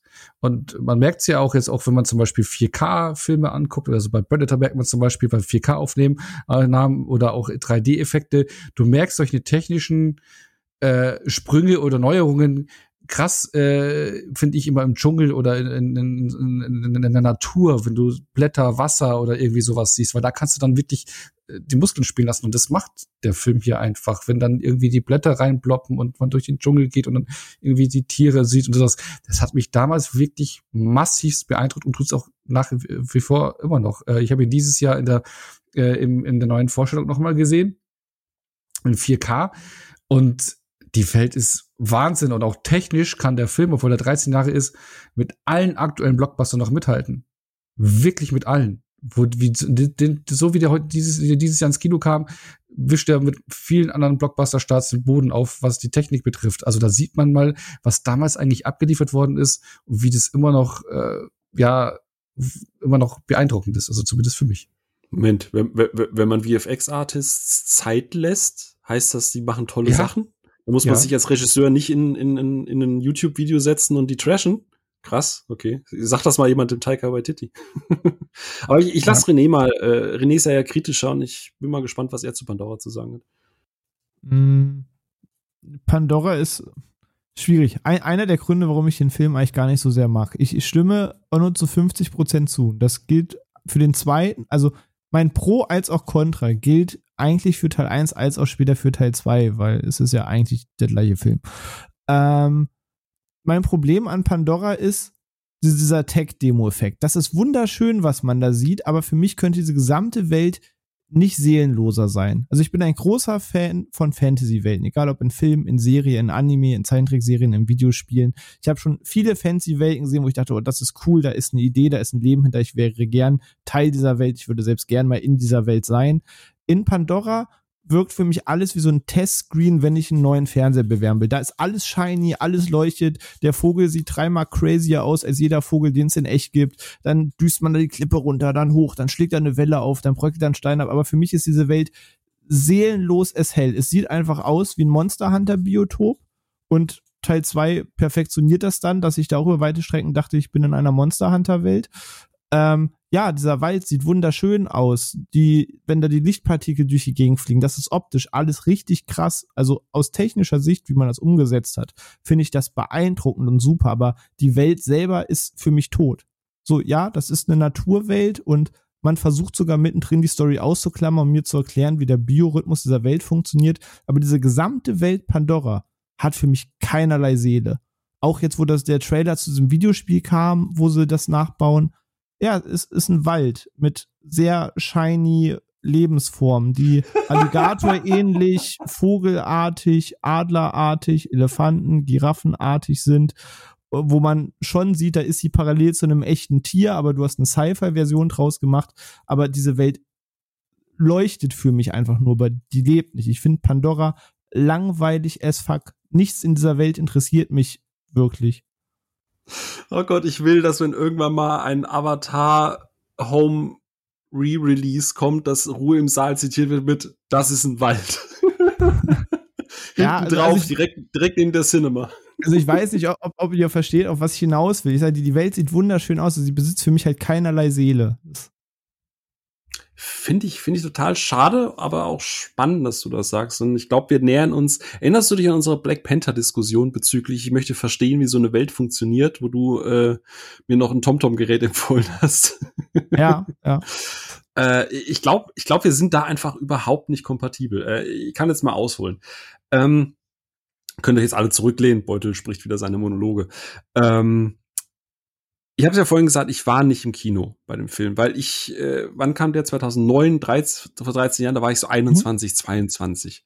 Und da war ich attitude-technisch so ein bisschen wie René es immer mal wieder durchscheinen lässt. Da war so, ich habe gerade angefangen, mich für Filme zu interessieren. Ich habe mich gerade, ich glaube, das dürfte die Zeit sein, wo ich mich gerade auf Moviepilot äh, registriert habe, wo man angefangen hat, so die ganzen Klassiker nachzugucken, wo man vielleicht so ein bisschen Filmfeuilleton-technisch auf anderen Sphären unterwegs war. Ich habe ja schon öfters mal drüber gesprochen gesprochen über das Thema äh, Gruppendynamik und so weiter und so fort. Und Avatar war so dieses Hype-Ding. Und, und du hast das mehrfach schon erwähnt gehabt, äh, René, wenn irgendwas so sehr gehypt ist, dass wirklich ausnahmslos alle das gucken, dann hast du da irgendwie wenig Lust und Bock drauf. Und mhm. ich hatte damals genauso wenig Bock da drauf. Also du bist dann noch mit deinen Kumpels da reingegangen und es war irgendwie so, ich glaube, das war so oh, 2009 Ende Ausbildung, Anfang Umorientierung, keine Ahnung, Kopf war irgendwo woanders. Und es war so, oh Gott, wenn das jeder geil findet. Ich meine, es war zu einer Zeit, wo, glaube ich, auch die Transformers-Filme irgendwie relativ erfolgreich im Kino liefen. Und ich dachte so, oh Gott, jetzt kommt der nächste große Scheiß, den alle geil finden, was man unbedingt sehen muss. Und oh Gott, ja, komm, bitte geh weg. Also ich habe mich bewusst dazu entschieden, aus, aus Hype-Gründen diesen Film nicht im Kino zu gucken, weil ich einfach, ich wollte voll an die Mainstream sein. ähm, und ich habe auch den Home Release damals nicht mitgemacht. Ich habe den Film nicht gekauft, was ich im Nachhinein bereue, weil es sehr schwer ist, mittlerweile eine ordentliche 4K-Scheibe zu einem ordentlichen normalen Preis zu bekommen. Der ist ja immer noch nicht auf 4K raus, oder? Also man nee. hält das ja seither zurück und jetzt mit dem Kino-Re-Release hat man es jetzt auch erstmal Kino-exklusiv gehalten. Selbst wo jetzt raus ist, hat man ihn ja immer noch nicht in 4K veröffentlicht. Genau. es gibt ja nach wie vor nur die HD-Fassung. Ah, okay, da war es die 3D. Also ich weiß nicht, auf jeden Fall weiß ich, dass als er damals für Home-Kino rauskam, dass der halt irgendwie scheiße teuer war. Also irgendwie die, die 35, 40 Euro oder sowas gekostet, die Edition, die ich bei Amazon gesehen habe, dachte so, ey, nee, ich wollte den da nicht sehen, ich werde jetzt keine 40 Euro zahlen, ich mache das später mal. ja, äh, gut. Ähm, also ich hatte wirklich kein Bock, ich hatte keine, kein Mindset dafür, ich hatte keine Lust auf diesen Film. Ich wollte den einfach, blöd gesagt, scheiße finden. Ich war so in meiner Bubble unterwegs und die fanden den alle doof, haben alle gesagt, es ist Pocahontas in Blau. da wären wir wieder, da schließt sich der Kreis. Ähm, und ich hatte wirklich gar keinen Bock darauf. Und dann war das irgendwann mal so, ich, ich, boah, ich saß zu Hause und dann kam, ich glaube, das erste Mal Free TV auf Pro 7 lief der. Erste Mal oder zweite Mal, ich weiß nicht. Aber das dürfte dann so ähm, 2000, der lief bis 2010, ne? 2011 dürfte das dann gewesen sein, Free TV das erste Mal. Ähm, und ich weiß nur, ich hatte mich hingesetzt, hab's, hab einen Laptop aufgemacht, hatte mein Notepad nebenbei, weil damals habe ich noch bei Reviews und so so richtig mir Notizen gemacht nebenbei. Und ich wollte, ich wollte den wirklich scheiße finden. Ich habe gedacht, okay, ich mache das jetzt auf und ich werde das richtig kacke finden. Ich werde das jetzt alles zerreißen und werde am Ende dann sagen, alle, die den geguckt haben, sind voll die doofen Dullis und ihr seid da auf den Marketing-Hype reingefallen. Und ich weiß noch, dass ich so ziemlich genau nach 15 Minuten den Laptop zugemacht habe und einfach in Pandora abgetaucht bin. Wie gesagt, ich habe es auf Pro7 geguckt in SD mit Werbung. Das heißt, die Immersion ist natürlich gleich, nee also ich habe dieses dieses Gefühl halt damals dieses Kino-Ding, was Ono gerade eben gesagt hat, so dieses der ist ja geflasht gewesen. Ich habe das nicht in diesem gänzlich geilen IMAX 4K 3D whatever gesehen. Ähm, und ich war einfach gefangen von dieser Welt. Mir ging's genauso wie Ono. Ich habe mich komplett in Pandora verliebt. Also einmal Sigourney Viva war cool, fand ich nice. Figuren, können wir nachher noch drüber sprechen. Ja, ist der, ist der Typ, äh, Stephen Lang heißt er, glaube ich, ist der irgendwie so ein äh, falsch abgebogener 80er Jahre Van Damme-Antagonist? Ja. Finde ich den trotzdem irgendwie cool? Ja. Finde ich die Welt cool? Ja. Hat mich die Bilder beeindruckt? Ja. Also selbst in SD mit Werbeunterbrechung war ich komplett von dieser Welt eingenommen, gefangen. Wenn dann irgendwann später diese Szene kommt, wenn dieser rauchende, wie heißt der, Baum des Lebens oder sowas? Wahrscheinlich, äh, Lebensbaum, keine Ahnung. Wenn der in Flammen steht und dieser ganze White Shot mit diesen Helikoptern davor, diese dramatische Musik eingegangen ist, ich bin da vorm Fernseher gesessen und habe gedacht, fuck, und ich Idiot hab die Scheiße nicht im Kino gesehen. und um den Bogen zu schließen zu Black Panther, ich habe sofort verstanden, wo an dieser Welt irgendwas ist. Es gab diese drei, vier Landmarks, die hast du auch immer mal wieder im Hintergrund gesehen, du bist immer wieder drüber geflogen. Ich wusste, wie du von A nach B kommst. Sie haben ja auch diese Karte gehabt, wo ist die Basis, wo ist der Baum, wo ist dieser, diese heilige Stätte von denen, wo sind diese fliegenden Felsen und so. Und es war irgendwie so eine Welt, wo ich gedacht habe, fuck, ich will mehr von dieser Welt, ich will sofort einen zweiten Teil haben. Und ich bin da an dem Punkt komplett bei Ono der Film hat seine Kritikpunkte und wie gesagt, ich habe ihm nur dreieinhalb. Es gibt noch genug, was ich nicht gut fand. Aber diese Welt hat mich komplett in ihren Bann gezogen und ich habe mich total in diese Welt verliebt. Und ich habe ihn jetzt gestern das erste Mal in HD geguckt, also immer noch nicht die geilste Experience. Also immer noch, sagen wir mal so, auf 70 Prozent von dem, was da geht. Und ich war gestern wieder genauso geflasht. Ich war gestern genauso begeistert und fand es immer noch geil, wenn die da nachts durch die Gegend laufen, wenn da irgendwie diese, diese Pollen da durch die Gegend fliegen, wenn die da durch den Dschungel hetzen, wenn die von oben sich da diese Klippen runterstürzen. Ich finde das einfach nach wie vor unfassbar geil und, und Tech-Demo hin oder her. Ich habe diese Welt ist für mich eine der spannendsten Kinowelten, die es seit 13 Jahren gibt. Also ich finde die spannender als alles, was die letzten Jahre an neuen Welten oder sonstigen Welten im Kino gelaufen sind. Ich liebe das einfach neuen total. Wel neuen Welten oder die neuen Welten? Beides. Aber ich bin da bei Onno, ich, ich mag mhm. Pandora wirklich, wirklich wahnsinnig gern. Ich finde es total faszinierend, A, das kreativ sich auszudenken, technisch die Umsetzung.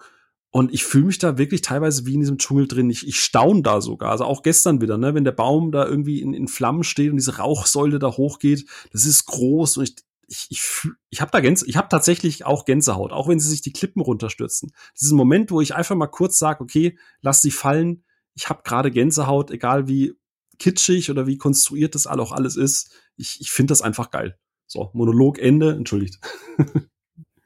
Ich glaube, aber fühle ich zu Teilen mit. Ich kann ein bisschen Renés Punkte verstehen, aber finde es nicht so. Also, so wie du sagst, Phil, für mich ist es auch eine, eine, eine wunderbare Welt, die hier äh, ähm, gestaltet ist, also optischer Natur, aber auch so der generelle Aufbau.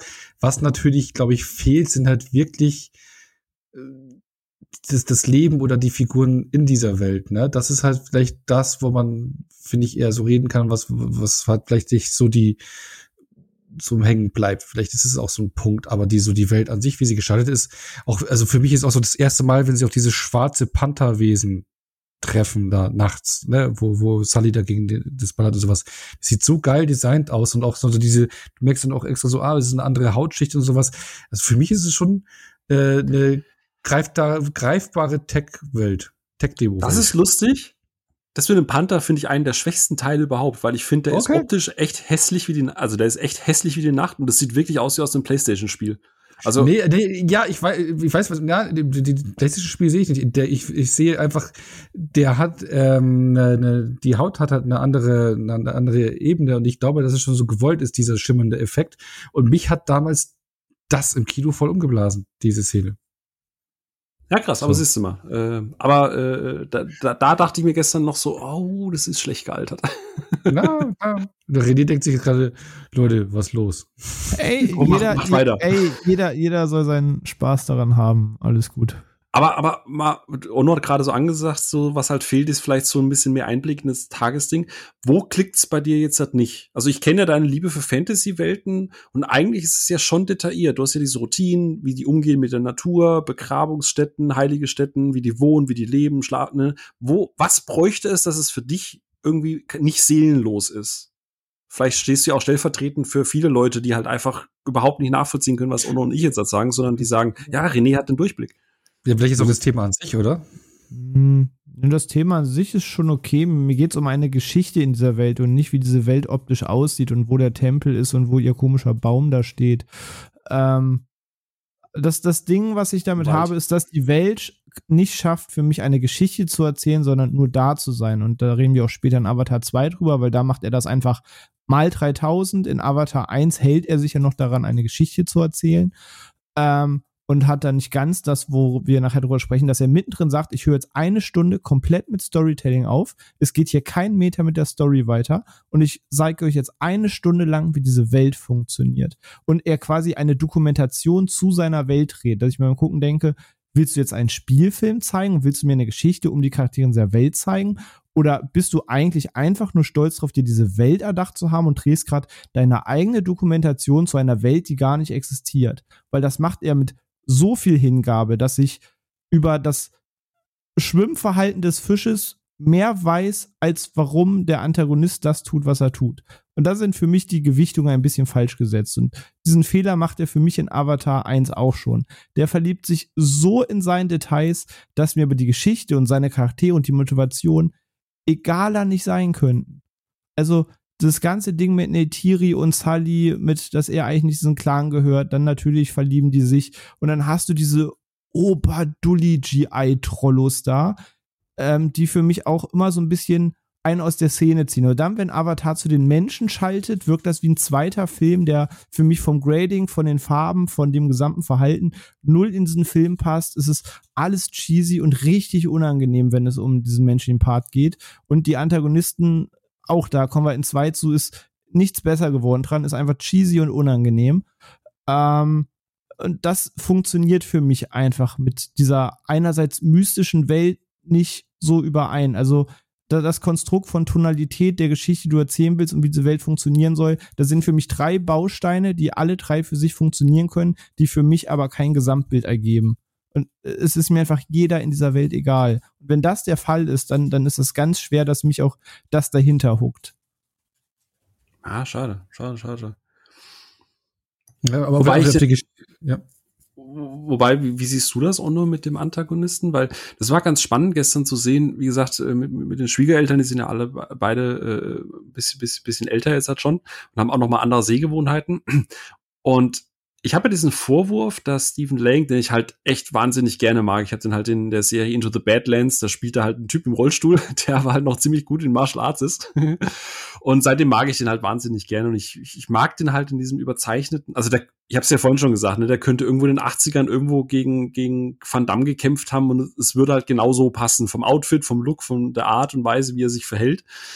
Ähm, aber das war ganz spannend zu sehen gestern, dass der Anfang ist ja relativ zügig, ne? Also so, okay, hier hast du die neue Welt, hier ist die Technik dazu, so funktioniert das Ganze. Das sind dann diese Figuren. übrigens, das sind diese Figuren, die da laufen. Du musst die jetzt halt cool finden und die Menschen sind die Bösen. Ne, ne, ne, ne. Und das war für die so der Ankerpunkt, so, okay, der ist der Böse. Und am Ende fanden die den richtig scheiße. Das war so, so dieses, ah, oh, dieser, dieser, dieses Arschloch, der soll endlich sterben und bla bla bla. Also es war ganz spannend zu sehen, dass, dass er diese Funktion hatte, in diesem komplett neuen Kosmos die einfachste zugängliche Komponente zu sein, zu sagen, okay, das ist der Antagonist und alles, was um ihn herum passiert, weißt du, ist böse. Das ist für uns, die halt gefühlt, keine Ahnung, 300 Filme im Jahr gucken, natürlich total abgedroschen und scheiße. Aber für Leute, die, keine Ahnung, jetzt halt noch nicht so übersättigt sind, ist das halt, also, ich habe es ja vorhin gesagt, ne, Cameron macht sowas ja nicht weil er nicht weiß, warum er das macht. So, ich glaube, das ist schon kalkuliert, dass das so ein bisschen Dully-mäßig ist. Also ich verstehe die Kritik von René. Es ist schon hart cheesy, aber es ist für mich noch ausreichend motivierend genug, weil die, der Hauptprotagonist halt eben Pandora für mich ist und, und der Kampf ist halt diese, G wie hast du es genannt, G.I. Joes gegen, gegen Pandora. Und deswegen hat das für mich eigentlich ganz gut funktioniert und es war dann ganz spannend zu sehen, wie es halt auch in einer anderen Generation tatsächlich gut funktioniert, was wir halt vielleicht doof finden. So. Eben, du, du sprichst einen ganz wichtigen Punkt an, äh, warum auch Avatar, glaube ich, auch so ein Erfolg geworden ist.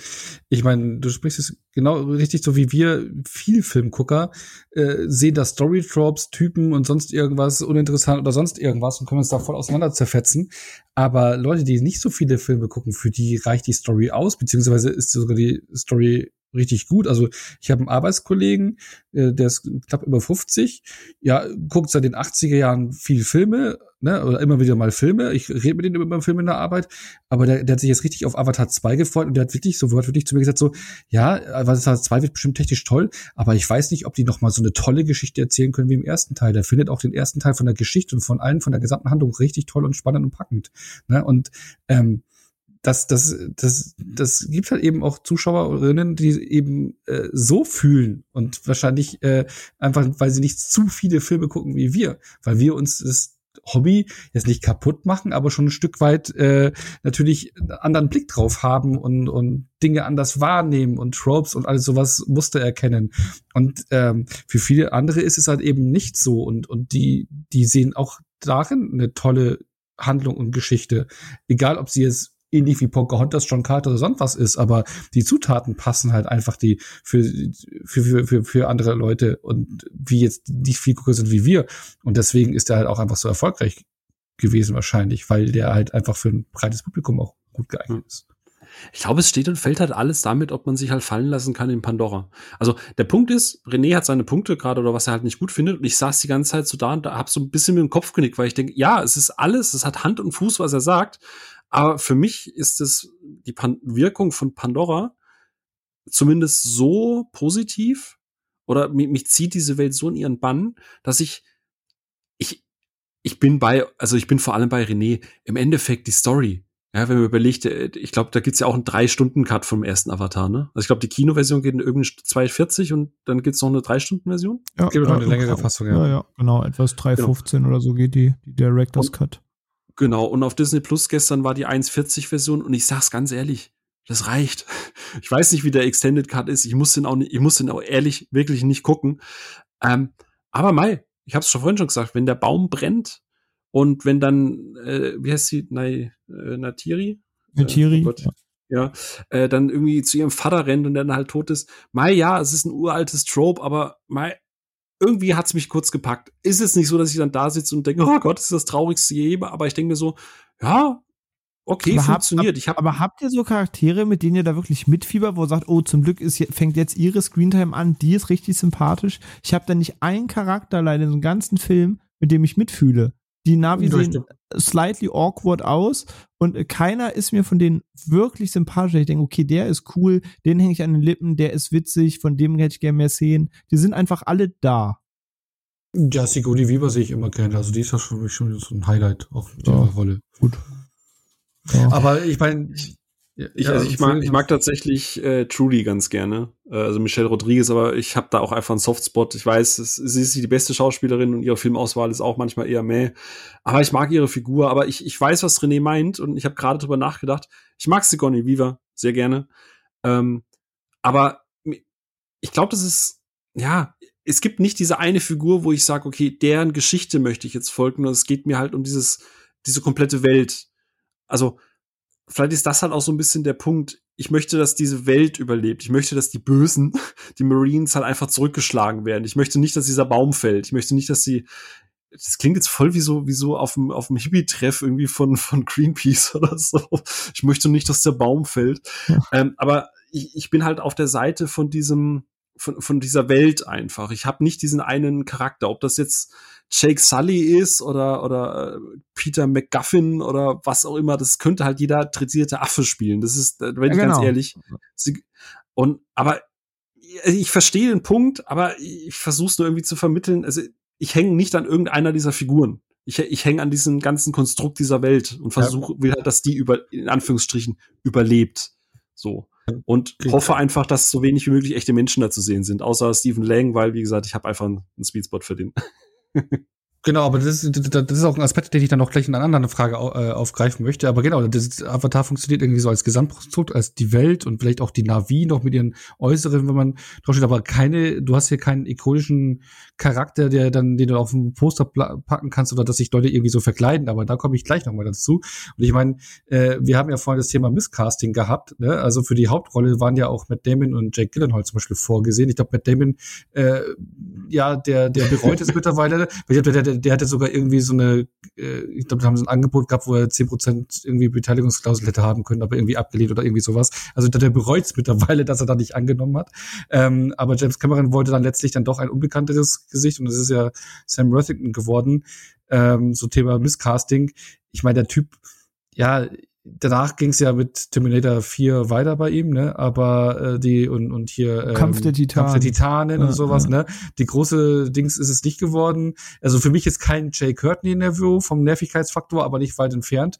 Ähm, ja, ja der, der, der, der Typ ist halt jetzt auch, wenn du die ersten Szenen, wenn du ihn noch so siehst oder zwischendrin siehst, die auch immer äh, als, als äh, nicht nur in der Navi-Form, sondern als realen Darsteller, ah, ist halt schon nicht die coolste Socke, ne? Nee, so, so gar nicht. Du sagst es, du hast es gerade aufgezählt, der war so der, wo man so um 2010 herum versucht hat, den irgendwie zu, zu einem Actionstar zu machen. Und dann kam ja Terminator, äh, Salvation, Avatar, Kampf der Titanen, das kam ja alles drei binnen anderthalb Jahren oder so. Dann kam noch irgendwie Zorn der Titanen und dann war es ja irgendwie auch schon wieder vorbei. Dann kam dieser Sabotage-Film mit Arnie. Ich glaube, dem ganzen Trailer siehst du ihn irgendwie einmal kurz, der wird auch nicht so groß beworben, der rennt da halt einfach irgendwie in so einem Squad mit rum. Ähm, bei Hacksaw Ridge wurde auch alles und jeder beworben, aber nicht, dass er da mitspielt, ähm, weil es hat auch niemand nachgekräht, so dass das Ding war halt durch. Und ich glaube, in Avatar irgendwann war er halt ein blauer Schlumpf und da hätte dann auch theoretisch meine Mama hinterstecken können. Dann war auch egal, dass er das da war als Motion Cap. Ähm, aber ihn quasi in seinen, seiner menschlichen Form äh, äh ist halt ein bisschen wie bei Timothy Olyphant vorhin, ist so ein bisschen so eine personifizierte Teilnehmerurkunde, so kräht kein Hahn nach. Sam Worthington im Interview. Hallo, Sam, du warst da. Mhm. Ja, cool. Danke für das Interview. Äh, genau, du warst auf Pandora da.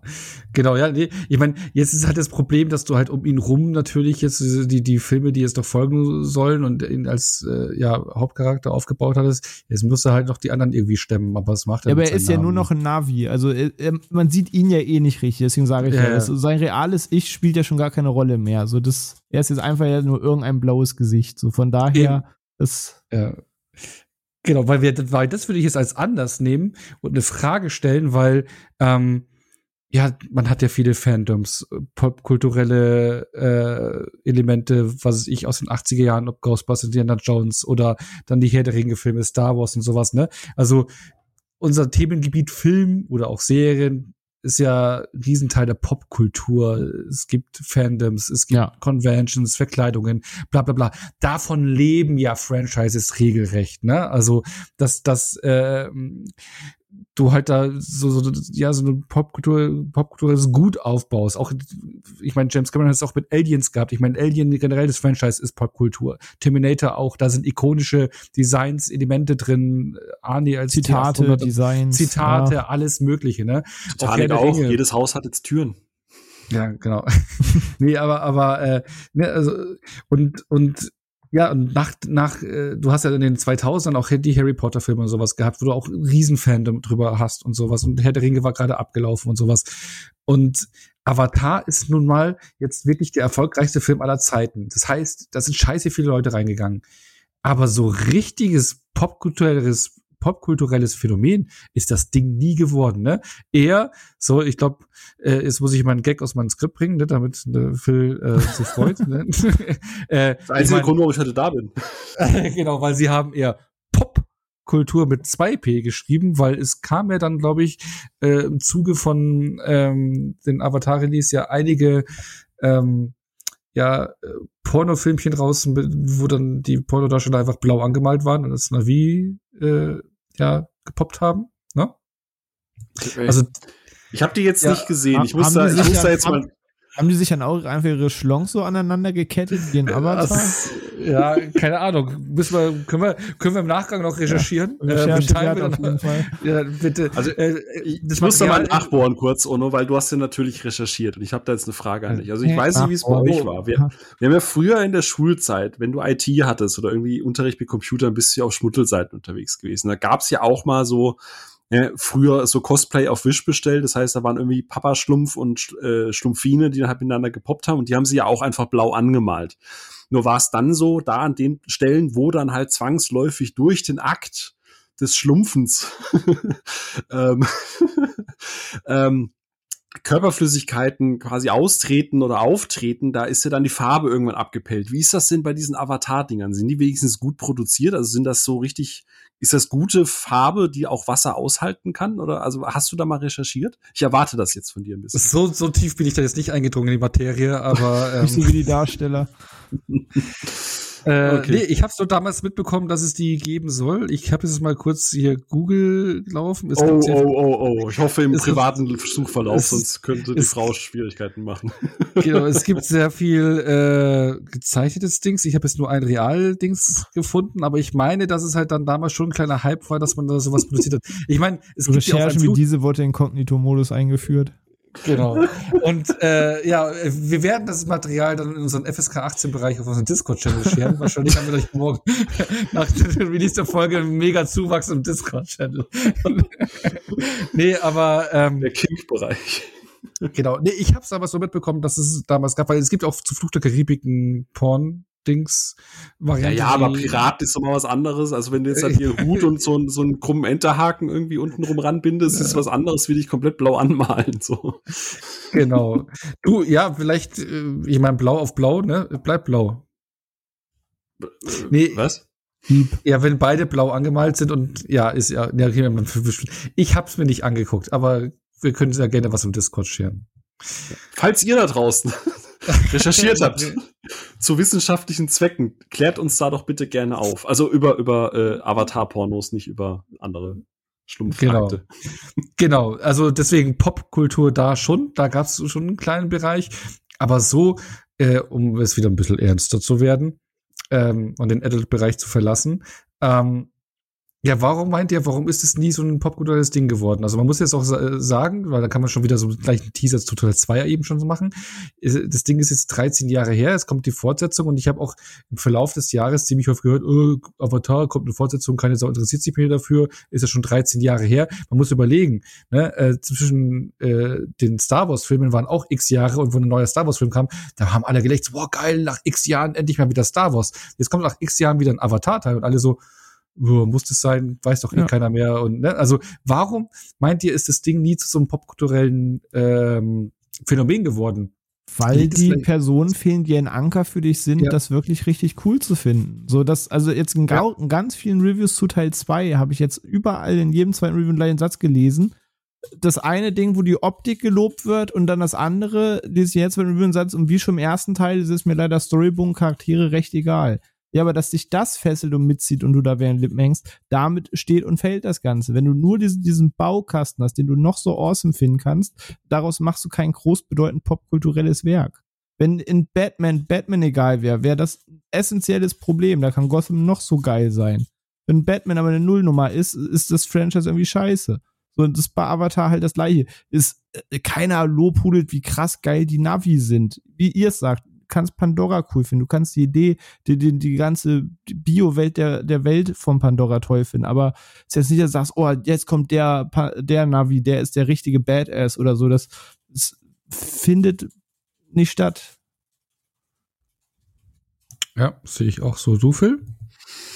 Mm, ich stimme René partiell zu. Also, was halt Avatar nicht hat, ist so dieses Meme-Game. Also äh, ich sehe halt niemanden auf Social Media irgendwelche Memes aus Avatar benutzen. Und ich glaube, der einzige zitatwürdige Spruch in dem ganzen Film ist halt auch von, von Rodriguez, wenn sie am Ende irgendwie äh, in, in, im Luftkampf sagt, so von wegen, ja, ich habe auch eine Kanone, du Arschloch. ähm, aber wer außer sie darf das halt auch sagen. Ich, ich weiß aber nicht, ob, ob Avatar so gar nicht popkulturell ist, weil, guck mal, es ist 13 Jahre her. Und aber auch zwischen diesen 13 Jahren hat Avatar also Avatar war ja nie so weg, weg. Weißt du, was ich meine? Also Finde es nicht, wenn so Mitte der 2010er hat keiner mehr nachgekräht. Da kam so Meldung, wie der dreht jetzt drei. Da, da, kam so Meldung, wie der dreht jetzt drei Teile und alle so, ja, whatever, was der da macht. Mal gucken, wann das irgendwann erscheint. Und dann hat es jetzt nach Erfahrung noch mal sieben Jahre gedauert. Also ich finde, so Mitte der 2010er hat da niemand mehr nachgekräht in irgendeiner Form. Hm, ich weiß nicht, ich sehe das so ein bisschen wie bei Titanic, ne? Also klar, gut, Titanic hat so ein paar äh, Momente, die du natürlich, also ja klar, my heart will go on. Wo sind ja, ja, ja, your French girls. Hat, ja, hat Titanic jetzt so ein riesen Fandom oder was jetzt noch oder? Nee, aber aber aber Titanic würde ich trotzdem auch in der Popkultur sehen. Klar, du hast da dieses Meme Game und so, aber aber Titanic äh, wie du sagst, ne, jahrelang die Referenz fürs Einspielergebnis bei Filmen äh, von der Machart auch heute immer noch gelobt. Es gibt heute noch Essays darüber, über Cameron, wo immer noch Titanic als das Aushängeschild genommen wird, wie das ja. damals das Kino vorangebracht hat. Aber ist das für dich Popkultur? Das sehe ich jetzt nicht als Popkultur. Nee. Das ist meistens filmisch. Ich rede von Popkultur verankert, wirklich so, dass du da auch Merchandise verkaufst, dass du Fanszenen hast, du Convention hast, aber, äh, Cosplay hast, äh, bla bla bla. Dass sich Leute mit Materie Genau, dass die Materie sich mit der Lore beschäftigen und alles Mögliche. Ja. Okay. Da, da würde ich mal die, die Frage umdrehen. Also ja, okay, verstehe ich, den Punkt gebe ich dir. Aber beim Thema Merchandise, wir haben ja ganz oft schon Diskussionen gehabt, also meistens offline, weil wir hier noch nicht über Star Wars und so gesprochen haben, aber gerade bei Disney, dass du mittlerweile in Anführungsstrichen genervt bist, dass du immer diesen obvious Side-Character in Animationsfilmen oder was du immer hast, das dann später ein Plüschtier wird. Wie hießen diese hässlichen Scheißvögel in, in, in Last Jedi? Diese, die, die. Korks? Korks. Ja, genau, diese, diese Korks, die einfach nur da waren, damit du Merchandise verkaufen kannst. Jetzt hast du Cameron, dem diese Welt scheinbar wirklich am Herzen liegt, hat, also ich frage mich so aus der Perspektive von einem Cameron, der wirklich, wie er es gesagt hat, der hat ja popkulturell wahnsinnig viele Filme im Repertoire, ne? Terminator, äh, beziehungsweise das ganze Franchise, dann Alien noch hinten dran, ähm, Titanic. Denkt ihr, es könnte eine bewusste Entscheidung gewesen sein, zu sagen, okay, ich, ich gehe dieses Risiko ein, dass ich da halt jetzt nicht, gut, 2009 gab es dieses Meme-Game noch nicht in dem Umfang wie jetzt, aber dass ich da auch nicht so, so krass an Merchandise und so weiter denke? Oder mhm, denkt also, ihr, dass das einfach verpennt hat? Oder denkt ihr, dass das erst in Zukunft also, kommt? Ganz ehrlich, wenn ich mir so ein paar Interviews angucke und auch jetzt, wie er Avatar 2 angegangen ist, ich glaube, das ist dem scheißegal, ehrlich gesagt. Der hat einfach eine technische Vision, wartet ein paar Jahre, bis das ready ist und setzt die um. Also in Avatar 2 zeigt er dir storymäßig nahezu den Mittelfinger ins Gesicht und sagt, ich will einfach nur diese geile Technik in der Welt präsentieren. Der Rest ist scheinbar notwendiges Übel, den er mitreden muss. Ich glaube, das interessiert ihn gar nicht. Ich glaube, der, der will da kein Star Wars und Herr der Ringe draus machen. Ja. Also ist das dann schon also ist, ist, denkst du, denkt ihr, es ist eine bewusste Entscheidung, dass er sagt, okay, fuck auf Popkultur? Also ich meine, Cosplays habe ich, glaube ich, schon mal ein paar gesehen auf Bildern, aber jetzt ja, nicht in dem Umfang. Kann, kann, ne? ja, ja, kann man schon machen. Ich meine, ich würde sagen, popkulturell würde ich das Avatar jetzt nicht komplett absprechen. Ne? Also ein bisschen, es ist, ist schon ein bisschen verankert durch den Erfolg. Mir geht's nur darum, aber gemessen an den Erfolg, an den Kinokassen und der Größe und alles und jetzt den Plänen mit diesem Franchise, ist das ganze Popkulturelle drumherum doch relativ still und klein. Das Verhältnis ja, auf jeden Fall. Größe. In jedem Bereich, in dem du guckst, egal ob es um Musikkanäle geht, wo auf der letzten Blockflöte Herr der Ringe und Star Wars Melodien gemacht werden, wo es um Conventions und Fantreffs geht, die jährlich stattfinden zu großen Events und Franchises und so weiter, wo es eine etablierte Fans gibt, das gibt's halt da nicht. Es gibt auch nicht den einen schon, Song, den du seit 13 Jahren immer wieder hörst, was halt der Avatar-Song ist oder so, wo sofort wie bei Concerning Hobbits oder so es dir in den Kopf schießt. Das, das gibt es nicht. Wobei das Score schon in, ins Ohr geht, muss man sagen. Aber ich meine, du hättest eigentlich auch hier gute Vorlagen fürs Cosplaying. Ich meine, so den Navi, dieses Blau, sowas hat schon gewisse Designs. Aber ich Findet glaube, ihr das cool? Bei Nilsfunk, findet ihr das Navi-Design oh, wirklich oh, cool? Ohne Wertung jetzt, aber es gibt die Möglichkeit, meinte ich damit. Ja. Aber, aber ich glaube, das wirklich einer der Hauptpunkte eben, das ist, was der René gleich direkt am Anfang gesagt hat. Du hast hier keinen, du hast hier keine Charaktere, keine Figuren, die, die krass im Gedächtnis bleiben und ja. die du aus Poster klatschen kannst oder die wie ein T800, äh, den James Cameron jetzt Terminator hat oder so mit Arnie ja. oder sowas, was eine prägende, ikonische Figur ja, dafür ist. ist alles viel zu oberflächlich. Genau. Und du hast auch hier keine große Lore dahinter hängen. Das ist ein, äh, ja, ein Planet, da gibt's ein Volk und fertig, ne? Also. Ja. Denkt ihr, dass es vielleicht so war, dass Cameron, also nur mal als Gedankenspiel, dass Cameron gesagt hat, hey, guck mal, aus meinen ikonischen popkulturellen Figur Filmen Terminator 1 und 2 äh, sind wir jetzt angelangt, dass Arnie über äh, Gardinen spricht, um Gottes Willen. Und äh, guck ja, mal, aus Aliens, äh, äh, das Ding ist auch tot, die streiten sich da auch unendlich, wer jetzt halt wie wo weitermachen darf. Und Ridley Scott äh, macht da irgendwie auch was, was, was, was irgendwie nichts mehr mit denen zu tun hat, was ich damals im zweiten gemacht habe. Wisst ihr was? Scheiß drauf. Und dann, um das zu sagen, was René gerade eben gesagt hat, ey, ey, fuck it, ich mache jetzt einfach mein Ding. Oder denkt ihr, er ist vielleicht einfach in dem Alter, wo er sagt, ich will meine Vision umsetzen und TikTok-Trends, Thema Wednesday, ne? Also, ne, ist ja gerade der heiße popkulturelle Scheiß. Mhm. so, ey, fuck it. So, Also- I don't care. Also es ist wirklich so dieses bewusste I don't care. Shut up. Ich weiß nicht, irgendwo muss er dazwischen stecken, weil andererseits will er fünf Filme von dem Bums drehen. So, also ist, wenn er jetzt gesagt hätte, so, das ist jetzt meine Welt und es gibt jetzt einen zweiten Teil und da führe ich diese Welt nochmal fort und dann ist gut, dann würde ich komplett mitgehen bei dem, was du sagst. Aber er will ja jetzt noch drei Filme machen und die Geschichte nochmal fortsetzen, wo ich ja dann dachte, okay, dann, dann mach mir jetzt noch einen Türöffner nach 13 Jahren, zeig mir, wo die Reise der nächsten drei Teile hingeht. Jetzt habe ich den zweiten gesehen und bin wirklich Angst und Bange vor dem dritten Film. Ähm, Was da auch immer passieren soll. Ähm, weil Plot Twist, ich behaupte, ihr könnt Teil 3 auch direkt nach Teil 1 gucken, aber da kommen wir später zu. Ähm, und so richtig baut er dafür, dass das fünf Filme werden sollen, aber für mich dann diese Welt nicht auf. Weil erneut, technisch und optisch, ja, inhaltlich, nein, nicht die Bohne. Erneut. So, und wenn da die Kuh nicht langsam vom Eis kommt, dann verschläft er auf jeden Fall, wie du so eine Welt in der heutigen Popkultur und, und Lore-Gemeinde aufbaust. Ja, gerade mit Internetzeitalter und sowas. Also ich meine, es gibt Comics, die zwischen Teil 1 und Teil 2 spielen, wo es gerade um die Kinder geht und sowas, ne? Plus das Spiel, Das das ist- angekündigt ist, ne? Es gibt ein Spiel, das sollte Ja. ja auch zum Release rauskommen, aber es hat Ubisoft verballert. Auf glaub ich, ne? unbestimmte Also Zeit jetzt verschoben, ja. Ja, es sollte eigentlich zum, also es war ja angeplant zum Release, zum Filmrelease rauszukommen, aber der hat man nochmal verschoben.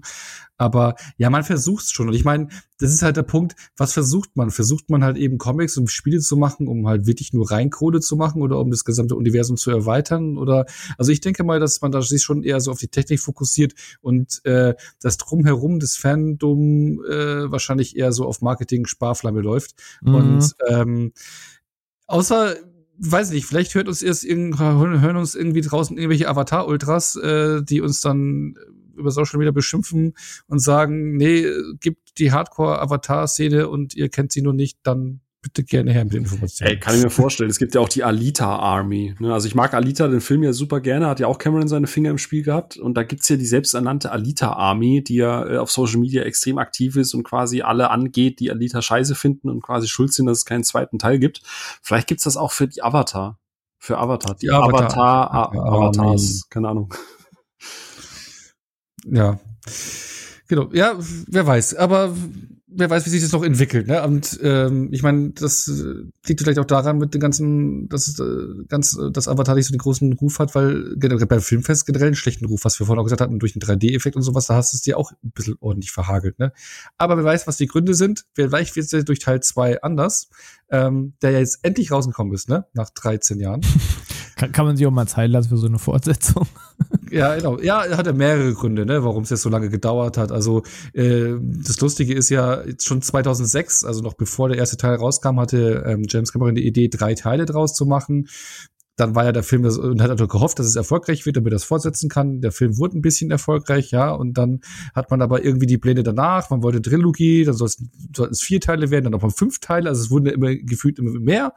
Ähm, man wollte aber auch erst anfangen mit dem zweiten Teil, bis man alle Drehbücher fertig hat. Und das ist ein Punkt, den ich nicht verstehe. Ne? Also ähm, ich also nicht verstehe in Teil 2, wenn man Teil 2 gesehen hat, weil Mhm, ich lobe, mhm. ich, ich finde ich finde die Idee sehr lobenswert zu sagen, Ja. okay, wir wollen fünf Filme machen, wir schreiben vorab alle fünf Drehbücher, damit es passt und ähm, und dann fangen wir erst an. Finde ich eine mega geile Idee. Ja. Hätten sie bei der neuen Star Wars Trilogie machen sollen. Also nicht mit für fünf, fünf, aber dass sie vorab alle drei Dreh, also eine Idee für alle drei Filme haben und dann anfangen oder die Drehbücher haben und dann anfangen, finde ich sehr löblich. Eigentlich richtig geile Idee, wenn man aber Teil zwei ge ge ge gesehen hat jetzt. Dann fängt das Dann- Drehbuch scheinbar erst bei Teil 3 an. Ja, genau, weil, weil das suggeriert mir jetzt zum Beispiel, dass man das eigentlich jetzt die fünf Filme irgendwie zusammenhängen, aber nach dem zweiten Teil, leichter Spoiler schon, aber macht so Nee. nicht den Eindruck.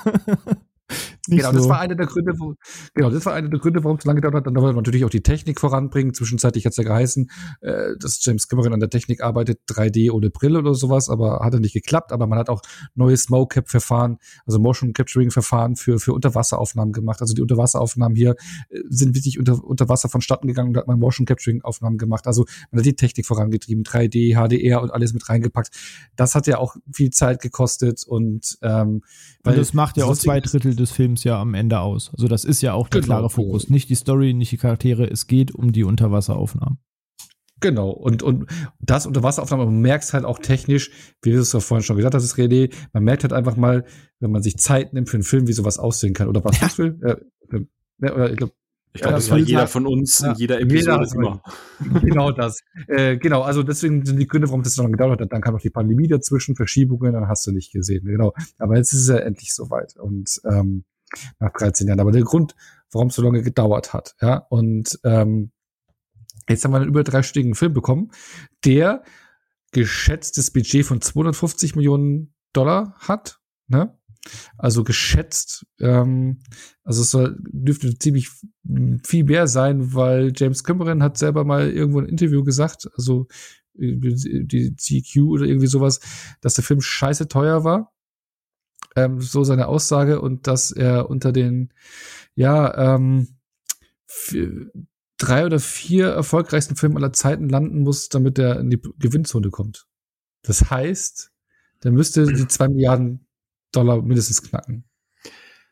Was ich bei dieser Rechnung nie verstanden habe, weil ich habe dieses Interview mit der GQ auch gesehen. Ich, hab, ich hatte das, glaube ich, auch gepostet, weil ich finde das wahnsinnig interessant, weil der James Cameron ist ja auch so jemand, wenn der sich vor die Kamera setzt, der braucht ja nicht noch irgendwie jemanden hinten dran, der dann sagt, der die Fragen kuratiert vorher oder der dann irgendwie sagt, das darfst du jetzt nicht beantworten, sondern Cameron gibt keinen Fick so. Ne? Der ist, der ist lang genug im Business mit dabei, der, der redet da relativ offen und salopp in diesem Interview und, und redet auch mal ein bisschen hier und da über die Branche.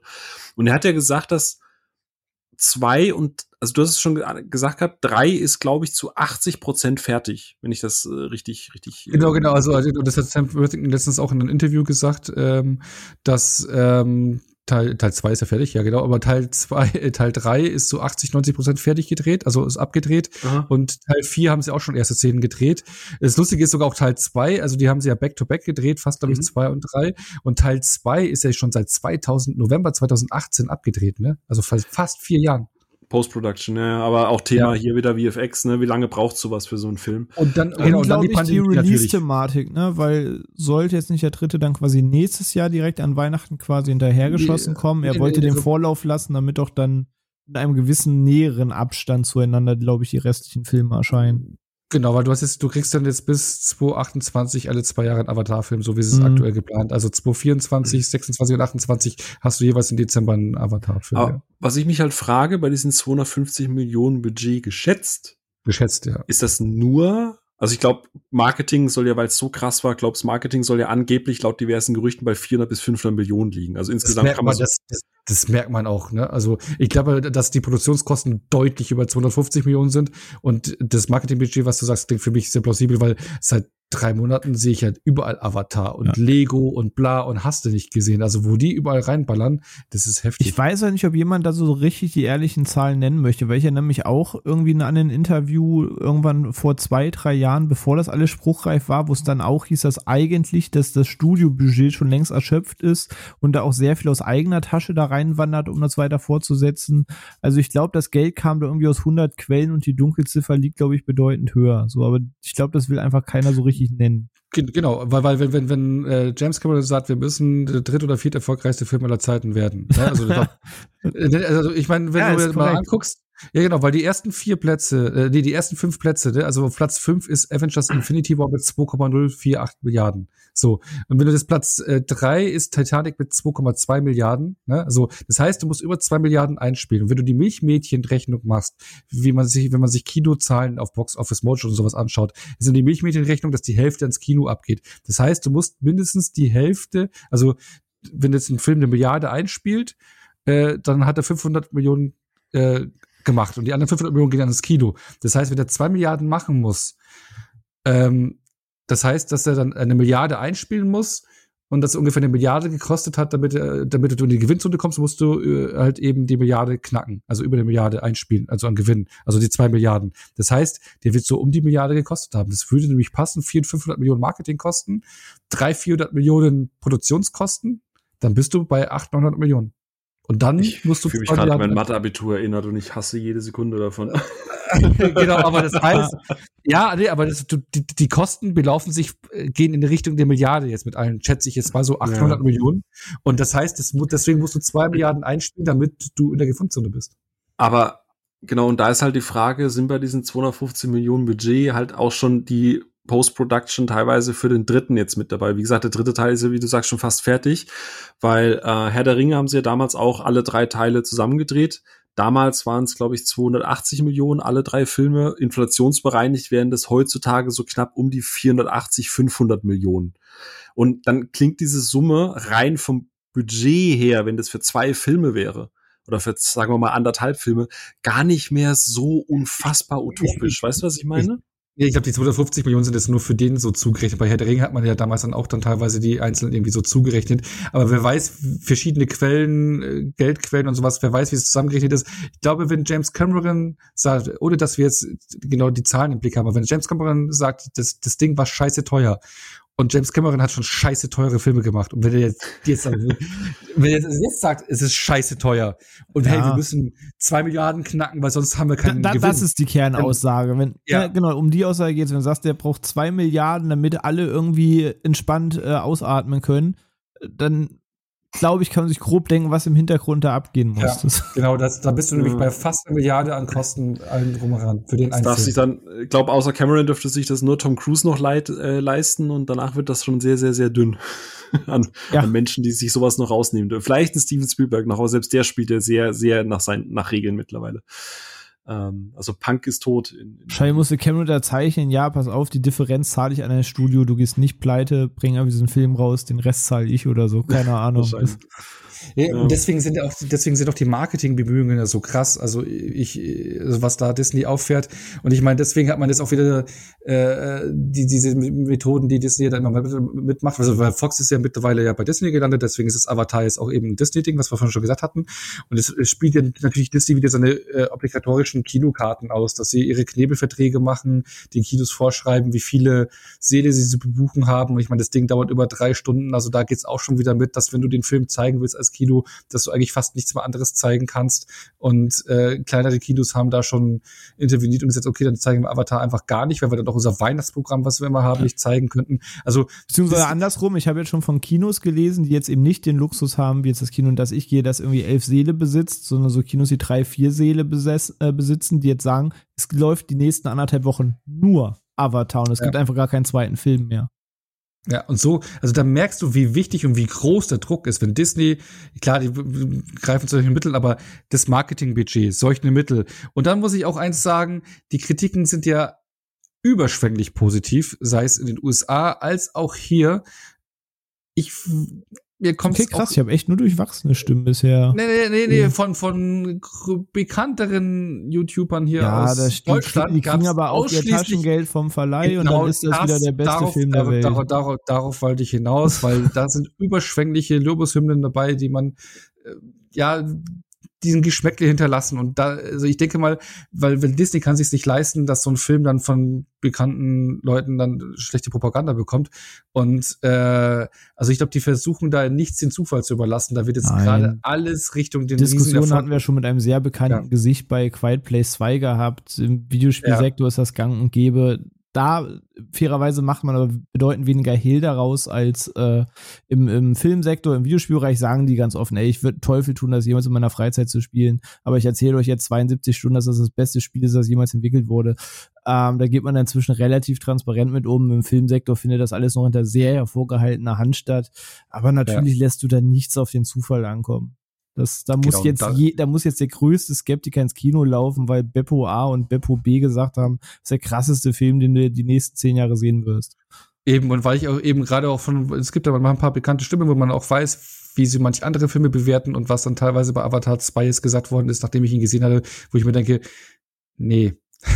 ähm, aber gut, aber auf jeden Fall, man überlässt nichts den Zufall. Das Ding muss ein Riesenerfolg sein. So, jetzt haben wir das Startwochenende hinter uns und der hat ähm, ja, 434 Millionen Dollar weltweit am Startwochenende eingespielt, was ja ordentliches Ergebnis ist, also fast eine halbe Milliarde, ähm, spekuliert. Also man hatte Analysten haben vorher gesagt, so, das wird mindestens eine halbe Milliarde einspielen weltweit, haben sie jetzt nicht geschafft in den USA, was natürlich auch der wichtigste Markt äh, mit ist, ähm, gab es jetzt 134 Millionen Dollar am Startwochenende. Das sind 60 Millionen Dollar, über 60 Millionen Dollar mehr als der erste Teil. Ja?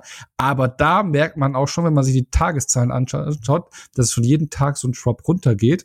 Ähm, und es ist auch, äh, die 134 Millionen ist die Hälfte, was äh, jetzt ein Spider-Man hier No Way Home eingespielt hat. Ne? Also der hat das Doppelte eingespielt am Startwochenende, eben weil er diesen krassen Hype hatte, so wir wissen ja, wir haben den Film ja schon besprochen, aber da wollten sich halt viele eben die, die, der, der Spoiler-Fall gehen und da hast du einen riesen Hype vorher aufgebaut, dass die Leute reinrennen mussten, wollten, ähm, um zu wissen, was steckt jetzt dahinter. Das hast du jetzt bei Avatar nicht, aber du hast nur die Hälfte davon eigentlich als Einspiel und das geht schon ein bisschen runter. Das heißt, das ist die halbe äh, Milliarde nach, nach einem Wochenende.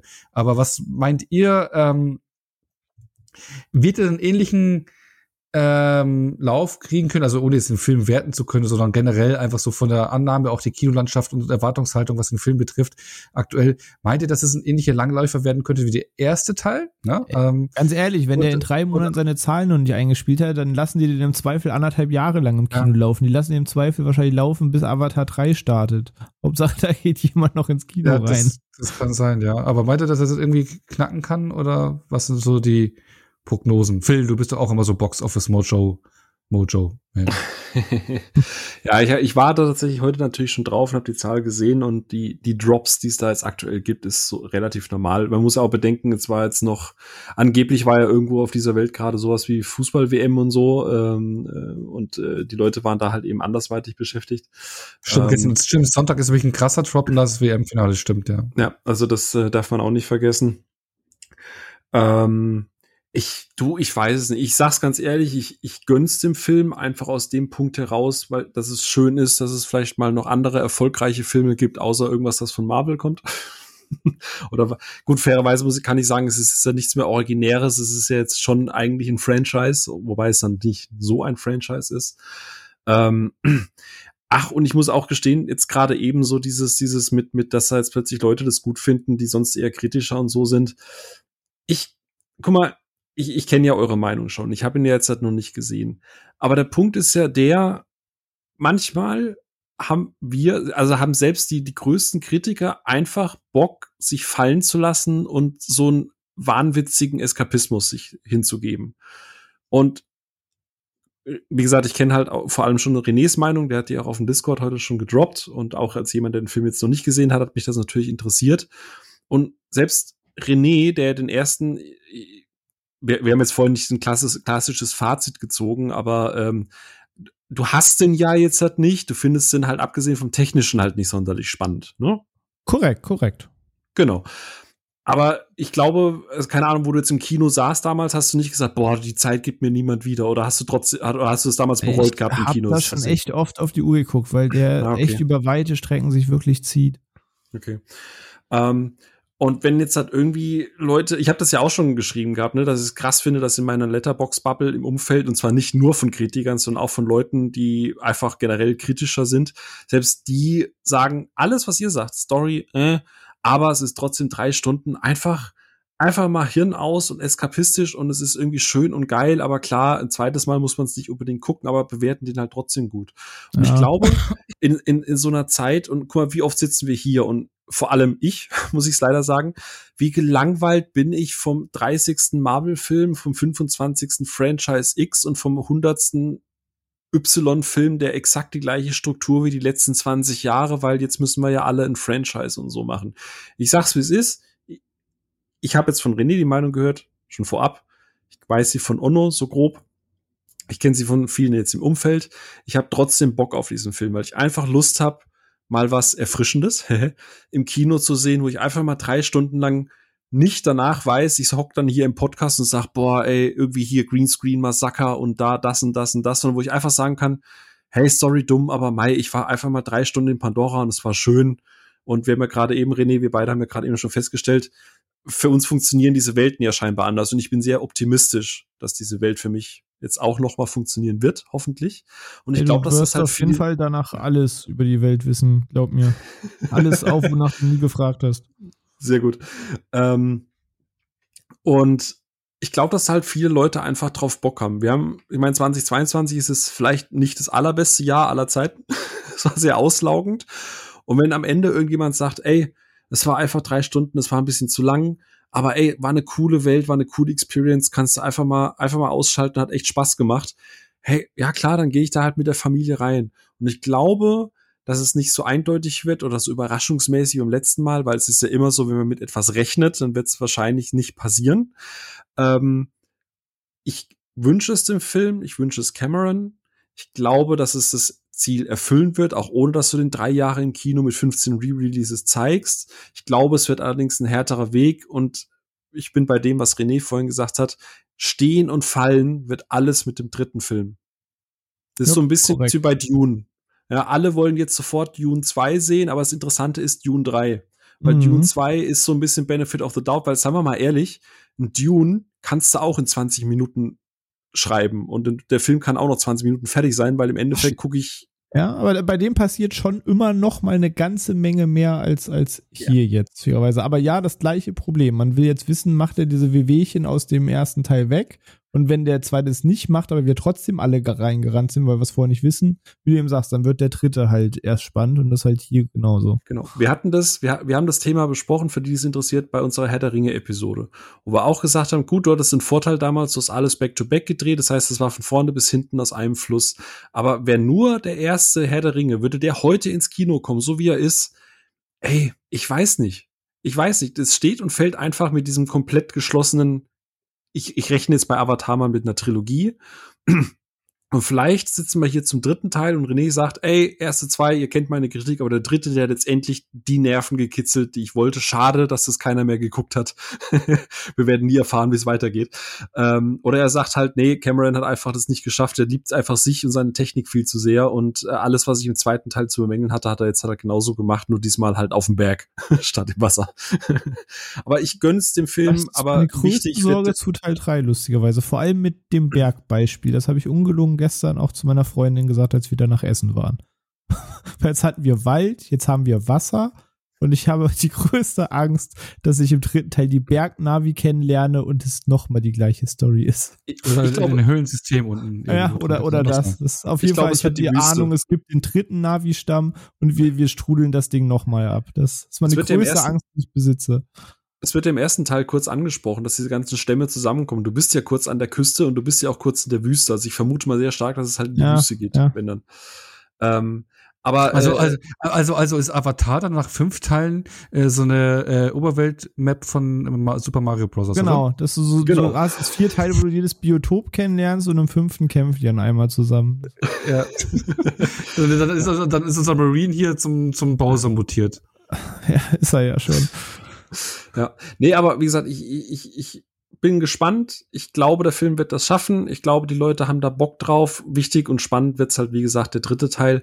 Und ich glaube, Cameron wird dieses Mal auch deutlich mehr mit der sich verändernden Social Media und Filmlandschaft zu kämpfen haben, weil 2009, wir haben es jetzt schon eben ein paar Mal erwähnt gehabt, ne, 2009 war einfach die Kinolandschaft noch eine andere, mhm. äh, Social Media hat noch anders funktioniert, Fandoms haben anders funktioniert.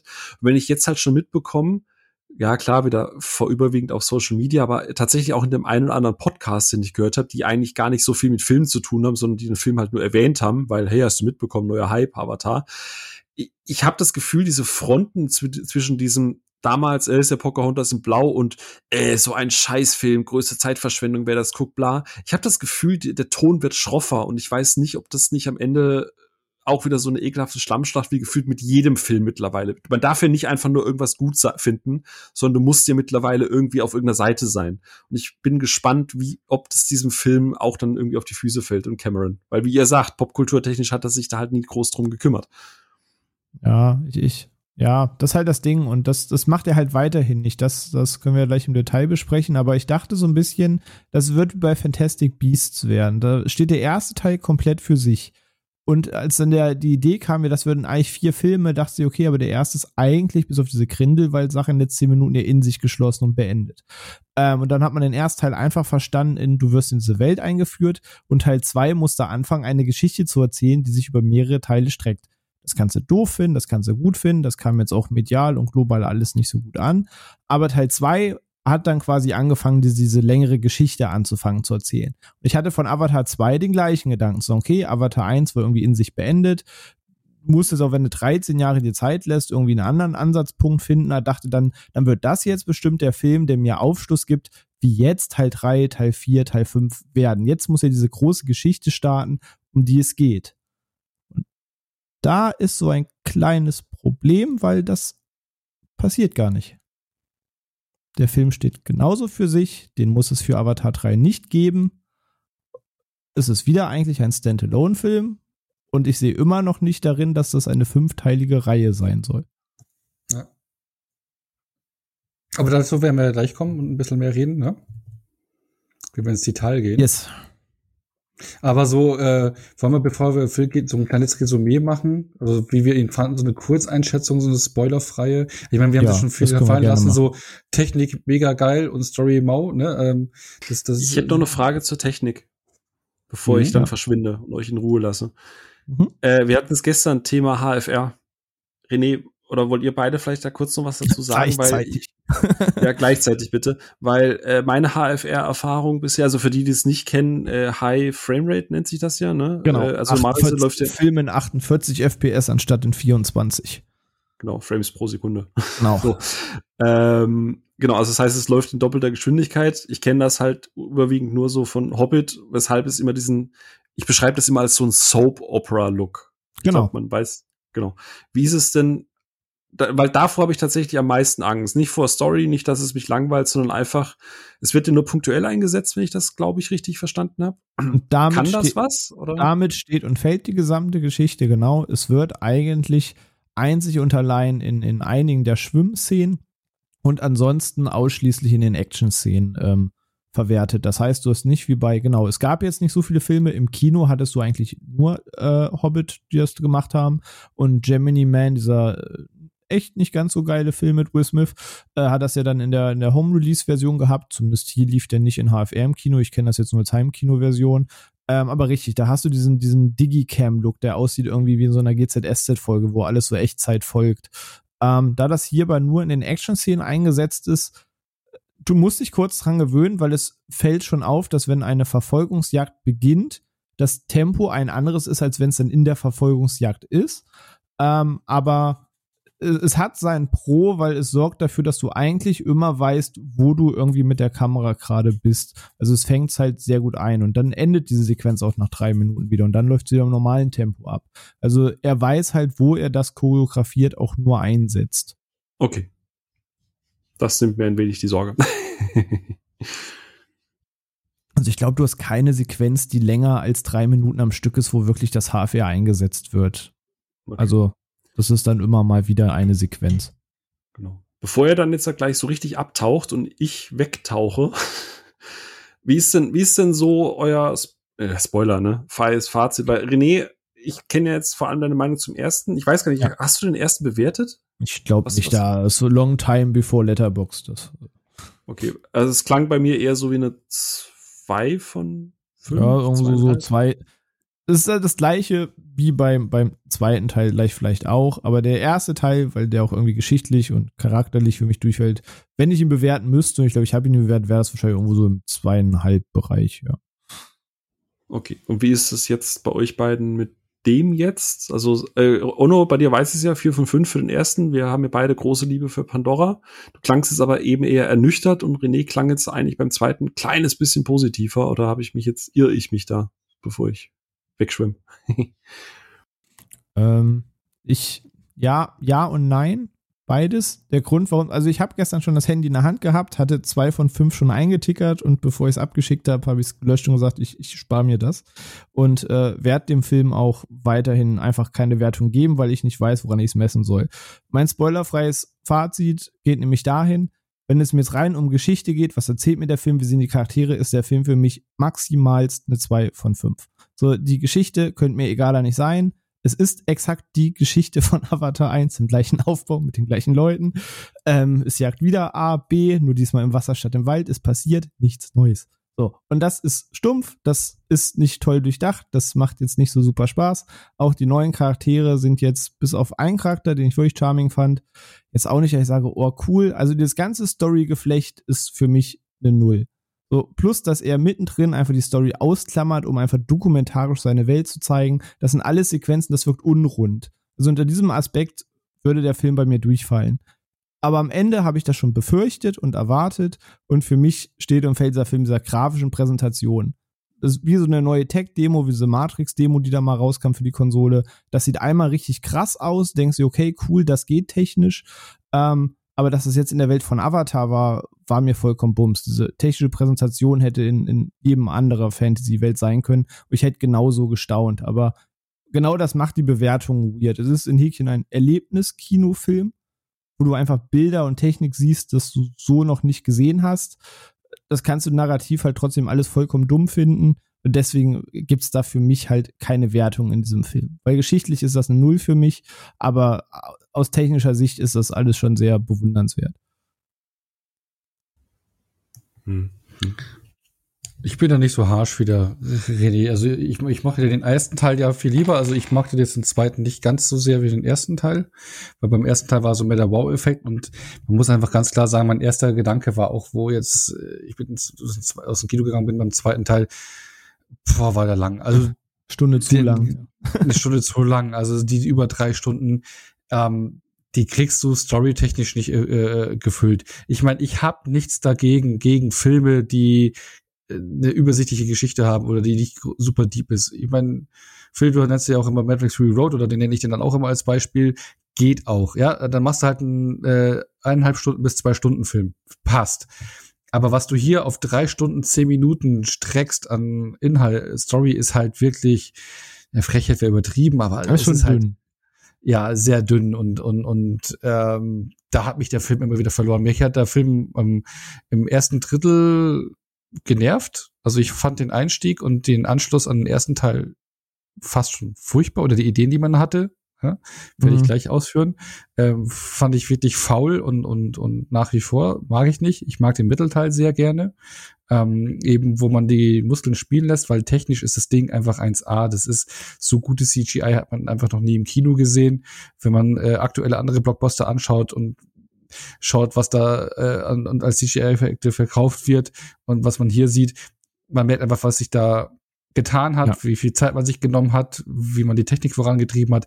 Das ist beeindruckend und das macht Spaß und ich habe auch kein Problem mit dieser für sich mit dieser übersichtlichen Geschichte, aber die braucht man nicht über auf über drei Stunden aufblähen und da hat man wirklich die Längen gespürt, auch ein viel zu langer Endkampf und es dauert alles einfach viel zu lang. Es hätte man viel kürzer und kompakter alles erzählen können, dann wäre er für mich schon besser geworden, aber ähm, ich finde ihn faul fortgesetzt äh, und, und faul auserzählt, aber wunderbar inszeniert und eine schöne Welt und, und, und geile Technik und äh, er hat hier und da schon so eine Momente, auch, auch, was heißt inhaltlich, aber interessante Gedankengänge, aber halt auch vielen faulen Murks dabei und aber ich bin trotzdem noch äh, mit einem positiven Gefühl aus dem Kino. Trotzdem den gesehen zu haben, weil es dann durchaus ein Erlebnis ist.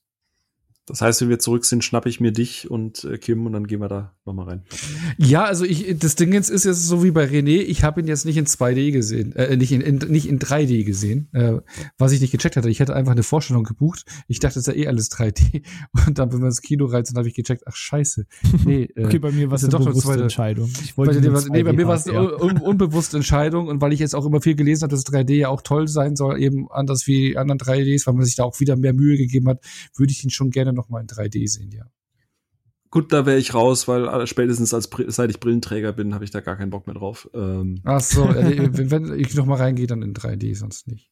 Ja, okay, dann geh doch in dein 3 Dann gehe ich jetzt. Und ich werde den safe kein ja. zweites Mal gucken. Dann, dann geh doch und fahr, fahr setz dich ins Auto, fahr 300 Kilometer irgendwo hin von Kino Ey, fahren ist, fahren ist gerade nicht. Ich glaube, in Deutschland bei euch ist das ja auch so, aber hier ist äh, Eisdecke so dick wie mein Fuß. Also da fahre ich nirgendwo hin. Hier sind, also bis gestern waren es minus sechs, minus sieben Grad. Hier ist es jetzt die gesamte Woche neun bis elf Grad und regnet. Also wir haben jetzt eine Geil, sehr milde Weihnachtswoche. Ja. Richtig schön. Weihnachten im Bikini. René, ich möchte Bilder, die posten wir dann exklusiv auf Patreon.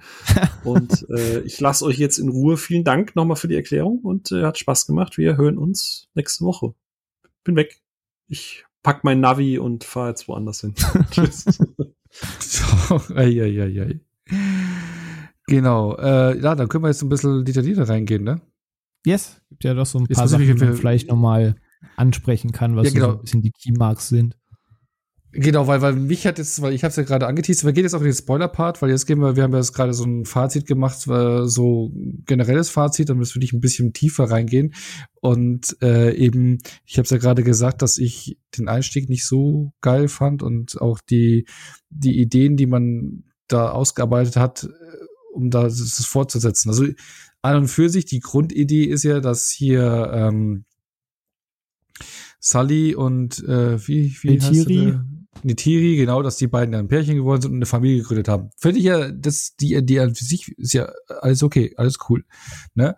Ähm, die haben selber, nee, wie, wie, wie, wie, wie viele Kinder? Selber drei Kinder und noch Drei und das quasi adoptierte. das adoptiert und dann haben sie Ja. eigentlich noch einen Menschenjungen auch noch adoptiert. Tarzan also sie, ist auch noch dabei, genau. Ja, genau. Ja. Also sie haben also vier Navi-Kinder, drei haben sie selber gezeugt und eins adoptiert und ein viert Und ein noch ein Kind. Menschenkind, was quasi Menschenkind, mit den Navi aufgewachsen ist, weil es Genau. in dieser Forschungsstation da eben aufwuchs. Genau. Genau, und was, genau, und was immer bei denen rumhängt und äh, nur nachts irgendwie in der Forschungsstation äh, schläft, weil als Mensch kann man ja nicht atmen auf dem Planeten. Genau, genau. So, so, jetzt kommt aber der Punkt, den ich wirklich lazy fand. Der Bösewicht. Weil, nee, nee, nee, nee, Ach nicht so, der okay, Bösewicht. okay, nein, nein, nein, nein, nein, ich nein, ich bin doch bei den Kindern. Ach so, okay. Nee, mir geht's um die Kinder, weil Okay. ich fand das echt eine, echt, dachte ich so, nee, oder? Weil, okay, die drei eigenen Kinder, alles cool, selber gezeugt, toll. Dann haben sie aber ein Kind adoptiert. Und was haben sie für ein Kind ado- adoptiert? Und zwar von der, äh, von Sigourney Weaver gespielten Wissenschaftlerin, die ja im ersten Teil am Ende gestorben ist, Genau. wo sie doch versucht hatten, mit Ava, die da irgendwie zu verbinden, hat aber nicht geklappt und ist hier gestorben. Oder scheinbar Und- vielleicht doch. Oder doch, genau. Und auf jeden Fall der ihr Navi-Körper, den, in den sie ja drin war, war schwanger Mhm. und hat ein Kind dann im Prinzip der tote Körper, nee, der Körper war dann tot und dann haben sie dann da das Kind Das Kind rausgeholt. rausgeholt, das war dann Kiri, genau. Kiri, genau. Und das ist im Prinzip das Kind von, ja, äh, Sigourney Weavers Rolle, ich weiß es gar nicht mehr, wie sie hieß. Äh, Dr. Grace Augustine. Ja, Grace Augustine, genau, ja. Das ist der ihre Tochter. So, wo man nicht weiß, wer der Vater ist, da gibt es auch schon Theorien. äh, eine Theorie, das hatte ich mir auch gedacht, aber merkt man im Film. Der Baum selber ist, dass das Verbinden doch geklappt hat, weshalb das Kind diese Sinne hat.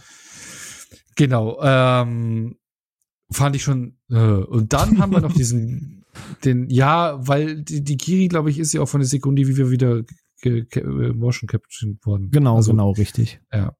Und ähm, ja, dann hast du aber noch ein, genau, jetzt, jetzt muss man deine Brücke schlagen und dann hast du ja gesagt, du hast ja den, den, den Bösewicht wieder dabei, ja, Mhm, den mhm.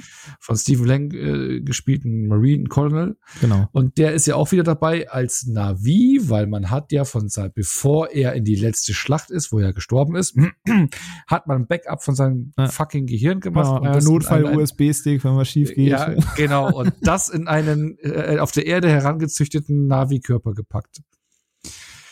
Super lame. So, und dann kommt aber noch dazu, dann haben wir noch den Tarzan-Jungen, der Menschenjunge, der ähm, ähm, der dabei dann rumhüpft. Und der ist, im ersten Teil haben wir davon nichts mitbekommen, aber im ersten Teil hatte Stephen Langs Colonel-Charakter ja ein Baby, Mhm. ja, das, äh, nachdem dann, nach dem ersten Teil sind ja alle Menschen weg vom Pandora, ne, weil die ja gewonnen hatten, die Navi. Und da, und die ein paar Forscher sind ja da geblieben und da Babys aber nicht in den Kyroschlaf können und äh, rumreisen können durch die Galaxie, ist, Ist er da das Baby geblieben. da, ge- ist er da geblieben von den Navi und den Wissenschaftlern aufgezogen worden und ist jetzt der Sohn von den Von dem Bösewicht. Colonel, genau. Genau, Bösewicht. So, was ich super lame finde, wo ich mir denke, so, jetzt hast du lauter Kinder, du versuchst eine neue Generation ranzumachen und dann sind es alles einfach nur Kinder von den Figuren, die eh schon da sind. Das finde ich so lazy. Und vor allem, man, man, man denkt sich nach fünf Minuten, ah, okay, das ist der Sohn vom Bösewicht. Da wird es dann noch bestimmt so, so, so eine Empathie-Ebene Ja, geben und ge- Überraschung. Ja, und am Ende, ja, okay, ich meine, ja, die haben es nicht so klar ausgespielt, wie ich es äh, befürchtet hatte äh, im Finale, wenn wir das Finale im Auge Ja. betrachten. Also er bleibt auf der Seite der Navi, er lässt sich nicht bekehren von seinen, er ist eigentlich nicht sein Vater, es ist ja der Klon Ja, ja. mit Die, dem Backup von seinem Vater. genau, aber in dem Moment, wo in dieser, in dieser Gefangenenanstalt neben ihm auf der Liege sitzt, war mir irgendwie klar, es wird irgendeine Situation geben, wo er ihm den Arsch rettet. Ja, und das hat er gemacht. Ja. Also sehr lazy. Und ähm, das und das erste Drittel findet ja auch nur in der ja bekannten Region aus in dem dem Wald, Teil statt. genau, genau. Wald. Und das war dann wirklich so, ja, okay, kennt man ja alles schon. Da war der Wow-Effekt noch nicht so da, klar, technisch sauber und sauberer, aber da war dieser Wow-Effekt nicht da. Und dann diese ganzen Kinder, erstmal das alles etablieren, Kinder von denen und denen und wem, was ich super lazy fand. Und da, der Anfang hat mir gar nicht gefallen. Also hat mich gar nicht abgeholt. Kann das voll und ganz verstehen. Mir, mir geht's da ähnlich, weil ähm, ich habe jetzt auch nicht halt mich groß schlau gemacht. Ich wusste, er spielt jetzt wohl zehn Jahre später. So, und ich hatte auch schon nur mitbekommen, dass Stephen Lang wohl wieder im Cast ist. Aber dann dachte ich, naja, können ja auch alles Flashbacks sein oder so, ne? Dann gibt's doch nochmal die Sequenz, die er drehen musste, weil das Flashback ist, dass man Eichen 1 nie gesehen hat und so weiter, maybe. Weil es dann nach fünf Minuten klar war, ist der gleiche Protagonist, er kommt einfach als Klon wieder und er jagt ihn wieder. Und das ganze Ziel ist, wir, wir machen Avatar 1 nochmal. Er hat irgendwie immer noch nicht genug und er jagt jetzt ihn einfach nur in seinem blauen Navi-Körper. Und dazu sein strunzdummes GI-Team, was so, so die, die Proto-Amis sind, die nur Muskeln und Maschinengewehre kennen. Da musste ich schon tief durchatmen und dachte mir, ach du Scheiße, das ist nicht cool.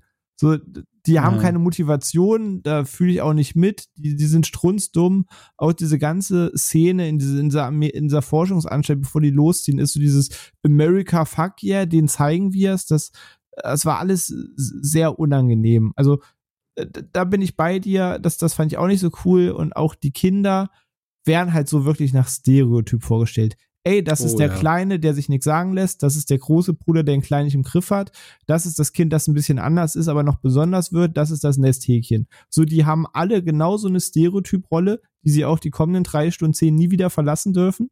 Kinder lassen sich lieber 78 Mal irgendwie fangen und mit Tesafilmen an den Geländer festkletten.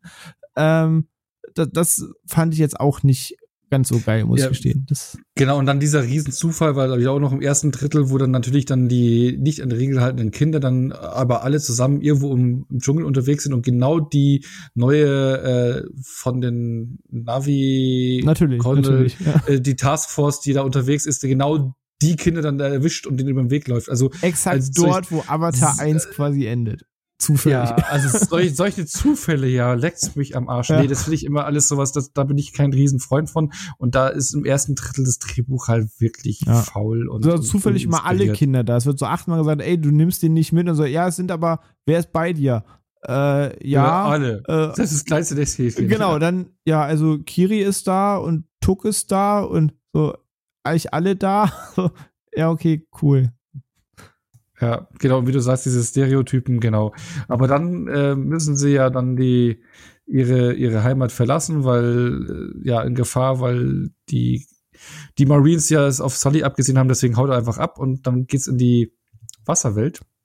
Aber da ganz kurz, be bevor wir dazu kommen, so. das habe ich auch so ehrlich gesagt nicht gecheckt, weil so dieses, ja, die, wenn wir jetzt im Wald bleiben, dann jagen die uns, die wissen ja, wo wir sind aber es ist jetzt nicht so, dass er sagt, ah, sind nicht mehr im Wald, ja, schade. Und die, die Jagd dann vorbei wäre, wo ich mir dachte so, hm, okay.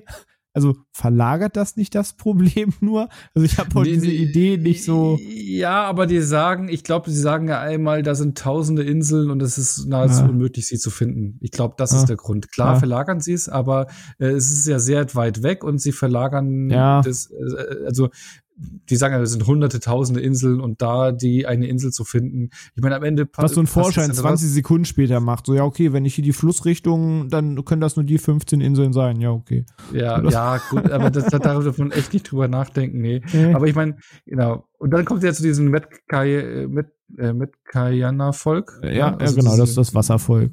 Genau. Das Wasservolk, die da ähm, ja an der Küste, so karibisch anmutende Küste mhm. leben und äh, dann dieses typische erstmal so ähm, verschiedene Völker, verschiedene Kulturen, wie die sich erstmal ein bisschen anbiefen, gerade die Kinder und sowas, ne?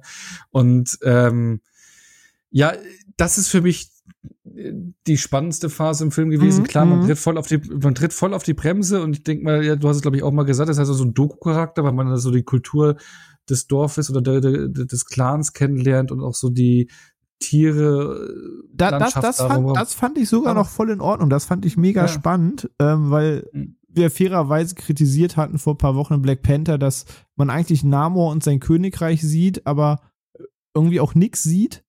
Ähm, da fand ich das tatsächlich ganz cool, dass sie das, das dieses Volk und die Kulturen, ihre Bräuche einem näher gebracht haben. Ich, ich komme gleich dazu, wo, wo ich dann wirklich dachte, okay, das ist ich weiß nicht, ob wahnwitzig oder mutig, aber da komme ich gleich zu. Das mit dem Volk, das mhm. fand ich auch noch cool. Mhm. Genau, und dann, und dann, kann man auch auf jeden Fall sagen, dass man hier die technisch eindrucksvollsten Bilder dann zum ersten Mal sehen bekommt, ne? Weil man jetzt ja, natürlich in einem anderen Fall. Gebiet ist. Weil vorher, wie schon gesagt, du bist wieder im Dschungel und da siehst du alles wie im ersten Teil eigentlich, sieht so ähnlich aus und vertraute Umgebungen, gleiche Umgebungen. Ähm, aber was dann hier in der ja an, den, an den, in dieser Küstenlandschaft äh, abgeht, Ja. äh, wenn sie tauchen und die So, Wassereffekte. alles und, arbeitet auf dem Moment hin, wo sie das Oh. erste Mal ins Wasser springen. Das, das soll ja quasi Ja. so die Signature-Szene in, in, in dieser Umgebung sein. Die auch Ja, funktioniert. Ja, und das ist dann schon beeindruckend und das ist für mich so die stärkste Phase so des Films, wenn man was Neues kennenlernt und und äh, man sich auch ja gut hier man nimmt sich sehr viel Zeit, ja, ähm, aber ja, ist okay für mich, wenn gleich natürlich äh, man lazy geschriebenes Drehbuch wieder hat mit leicht geschriebenen äh, ja, Konflikten, die vorhersehbar und sind und wie alles Mögliche. Ja. Und, ähm, Die drei Kinder Ja. da irgendwie von dem anderen Stamm sind irgendwie genauso Arschlochkinder wie jetzt hier in House of a Dragon von, von Alicent. So, da habe ich mich immer ein bisschen dran erinnert gefühlt.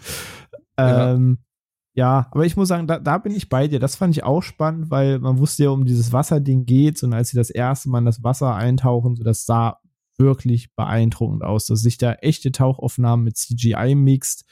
Ähm, klar, das wird nochmal verstärkt, dass alles glowt, alles leuchtet, alles strahlt dich an. Im Dunkelsten leuchtet plötzlich ein ganzer Fischschwarm. Das, das sorgt bei jeder Fernseherpräsentation für einen Wow-Effekt und das funktioniert auf der Leinwand. Und das ist aber vollkommen okay. Der, der Moment, wo ich kurz dachte, das ist jetzt wirklich nicht euer Ernst, das, das dürfte kein anderer Regisseur, das dürfte kein anderer Film machen. Es, es gibt diese Szene, wenn du jetzt so quasi 20 Minuten vorspulst, wo dann die drei Kids ähm, aus dem Wasser stammen, wollen dann quasi Sullys Sohn verarschen und setzen den irgendwo im Nirgendwo aus. Und da freundet er sich dann, dann kommt dieser Moby Dick-Part in der Geschichte, wo man einfach Moby Dick in Avatar erzählt, ähm, wo er sich mit diesem Wal anfreundet. Und da dachte ich mir, wow, also als er ihn rettet, geschenkt. Dass er ihm dann hilft mit seiner Flosse und so, alles cool. Aber dann schwimmen die zusammen, seitlich. Er ist auf ihm, er hängt an seiner Flosse. Du siehst ihn von unten schwimmen, er springt, du siehst ihn von der Seite schwimmen, du siehst ihn jetzt schneller schwimmen, du siehst ihn um das Riff schwimmen. Und 25 Minuten siehst du ungelogen Sullys Sohn mit diesem Wal schwimmen, aus jeder Kameraperspektive, die auf diesem Planeten existiert. Und da dachte ich wirklich, ich gucke gerade eine Naturdoku. So lange in dieser Screentime, das dürfte niemand anders machen. Nicht für so eine eigentlich vollkommen läppsche Szene. Ja, ich meine, das ist schon extrem lang. Ich glaube, 25 Minuten am Stück, glaube ich, weiß es nicht, aber. Ja, aber äh, äh, ja, ein Gefühl war da schon ein ganz, ja, ja, ganz schöner Akt. Aber das fand ich jetzt nicht. Klar, das, das, der ganze Part und sowas hat schon lange gedauert. War- hat mich jetzt aber nicht so komplett Ah, okay, okay. Ja. War jetzt ein bisschen viel irgendwann, ja, aber ist nicht so krass, weil, wie es für dich, ne? Aber ähm, ja, irgendwann kommen wir dann an die Wahlfänge dazu und dann kommen wir auch Richtung Finale. Wir müssen jetzt nicht den ganzen Film nicht durchgehen, Nee, aber ich, ich wollte nur sagen, genau, aber im Prinzip ist auch der Film Technisch war das krass, da bin ich bei dir. Ge genau, technisch alles krass. Ich meine, im Prinzip ist der auch storytechnisch dreigeteilt. Du hast erstmal den, den Auftakt in den bekannten Gebiet in Pandora, dann bist du Im Wassergebiet. Gebiet. Genau, und dann geht's immer im Der letzten Drittel Konflikt. Richtung Finale, Genau. genau. Und ähm, ja, eben, wie wir schon gesagt haben, technisch beeindruckend, Wassereffekte insane, aber auch nicht nur die Wassereffekte an sich, wie das Wasser ausschaut, sondern auch so die Unterwasseraufnahmen, wie, wie, wie realistisch anschau das alles ausschaut, ne? So die, die, die Fische und, und, und alles Mögliche, was du da äh, Pflanzenwelt und, und, und alles Mögliche, das ist schon Ja, also, also du Atemberaubend, vergisst irgendwann, dass es fiktiv ist. Du denkst wirklich, Ja. okay, der hat das jetzt scheinbar irgendwo auf einem anderen Planeten gedreht. So, also deswegen sage ich ja, also optisch ist das über jeden Zweifler haben. Das, das sieht wirklich krass aus. Und diese Wasserszenen sind die, auf die ich mich gefreut habe. Das ist das, was schon die paar Presseleute gesagt haben, die so ein paar Szenen zu, zu Gesicht bekamen. Du sagst, wir haben jetzt schon zig Unterwasserszenen gehabt, wir hatten ganze Filme, die unter Wasser gespielt haben, aber unter Wasser sah so noch nie aus. Und äh, ja, da, da muss ich schon zustimmen. Einige Szenen sind wirklich konzipiert, dass dir alles entgegenleuchtet, dass du einfach geflasht bist. Da kann man diskutieren, ob dieser Trick ein zweites Mal funktioniert, wenn ein komplett leuchtender Schwarm an dir vorbeizieht. Aber für diesen einmaligen Wow-Effekt auf der Leinwand will es das erzeugen und das schafft es halt auch. Das sieht krass aus, Ja. ohne Frage. Eben, also ja, da, da punktet Avatar 2 volle Kanne, ja. Ja. Ähm, aber ich meine, man sagt ja auch immer so, ein Held oder ein Film ist so gut wie sein Bösewicht. Ja, Wie, wie fällt dir, gefällt dir der Navi-Colonel als Bösewicht? ganz, also fernab davon, dass ich den halt immer noch wirklich so, so ein 80s Comic Relief finde und mich der emotional einfach null greift und ich den einfach nur dumm und hölzern finde, weil jetzt will er wirklich, jetzt will er einfach nur Rache. So, jetzt geht's ja auch nicht mal mehr um dieses, ja, die Erde, die, die Rohstoffe der Erde sind erschöpft, wir müssen nach wie vor Pandora für uns erobern, damit wir einen neuen Lebensraum haben. Das sagt zwar ein Forscher da mal kurz in den ersten zehn Minuten, aber, aber sein Motiv ist eigentlich, von mir aus können die da alle machen, was sie wollen. Er will Jake Sully an den Kragen. Das ist alles, worum es in diesem Film geht. Er hat gar keine andere Motivation mehr, weil er ist ja auch nur noch eine Erinnerung. Ähm, das fand ich schon ziemlich lazy. Vor allem dieses Ungleichgewicht zwischen sein Weg und was alternativ passiert. So, er wird immer dann gezeigt, wenn es gerade zweckmäßig nötig ist, in der kürzestmöglichen Zeit, in einem Film, der drei Stunden zehn geht. So, der hat einmal diese drei Minuten Sequenz, wo er diese, diese Flugvögel lernt zu reiten. Und dann ist einfach Cut. Und wenn die wiederkommen, können er und sein gesamtes Team das schon. Diese Sequenz, die nun zu zeigen, ja, die, die passen sich jetzt den Planeten an, aber diesen Weg, wie sie das tun, das zeigen wir dann doch nicht. Wir zeigen immer nur, welches Thema sie gerade lernen damit ihr euch später nicht wundert, dass sie das alles schon wunderbar beherrschen, wofür Jake bedeutend länger gebraucht hat im ersten Teil, aber ist auch geschenkt. Ähm, und dann am Ende war er dann wirklich auch nur noch für die Schlacht da, weshalb der Typ keine Substanz, keine Motivation, kein Nix hat. Das fand ich halt erneut. Ich fand in dem ersten Teil eine Nullnummer, aber da hat er zumindest ein bisschen mehr Screentime gehabt. Aber jetzt fand ich es eigentlich noch schlimmer als im ersten Teil mit dem, mit dem Colonel was die Geschichte ist, äh, Background Story bekannt, ja, ja, betrifft. Aber, aber äh, was mir ja fehlt, ich meine, okay, er hat jetzt ein Rachemotiv, hat ja John Wick eigentlich auch, ne? ja. manchmal immer recht simpel, ne? Ich meine, äh, der Punkt kann man diese Rache nachvollziehen.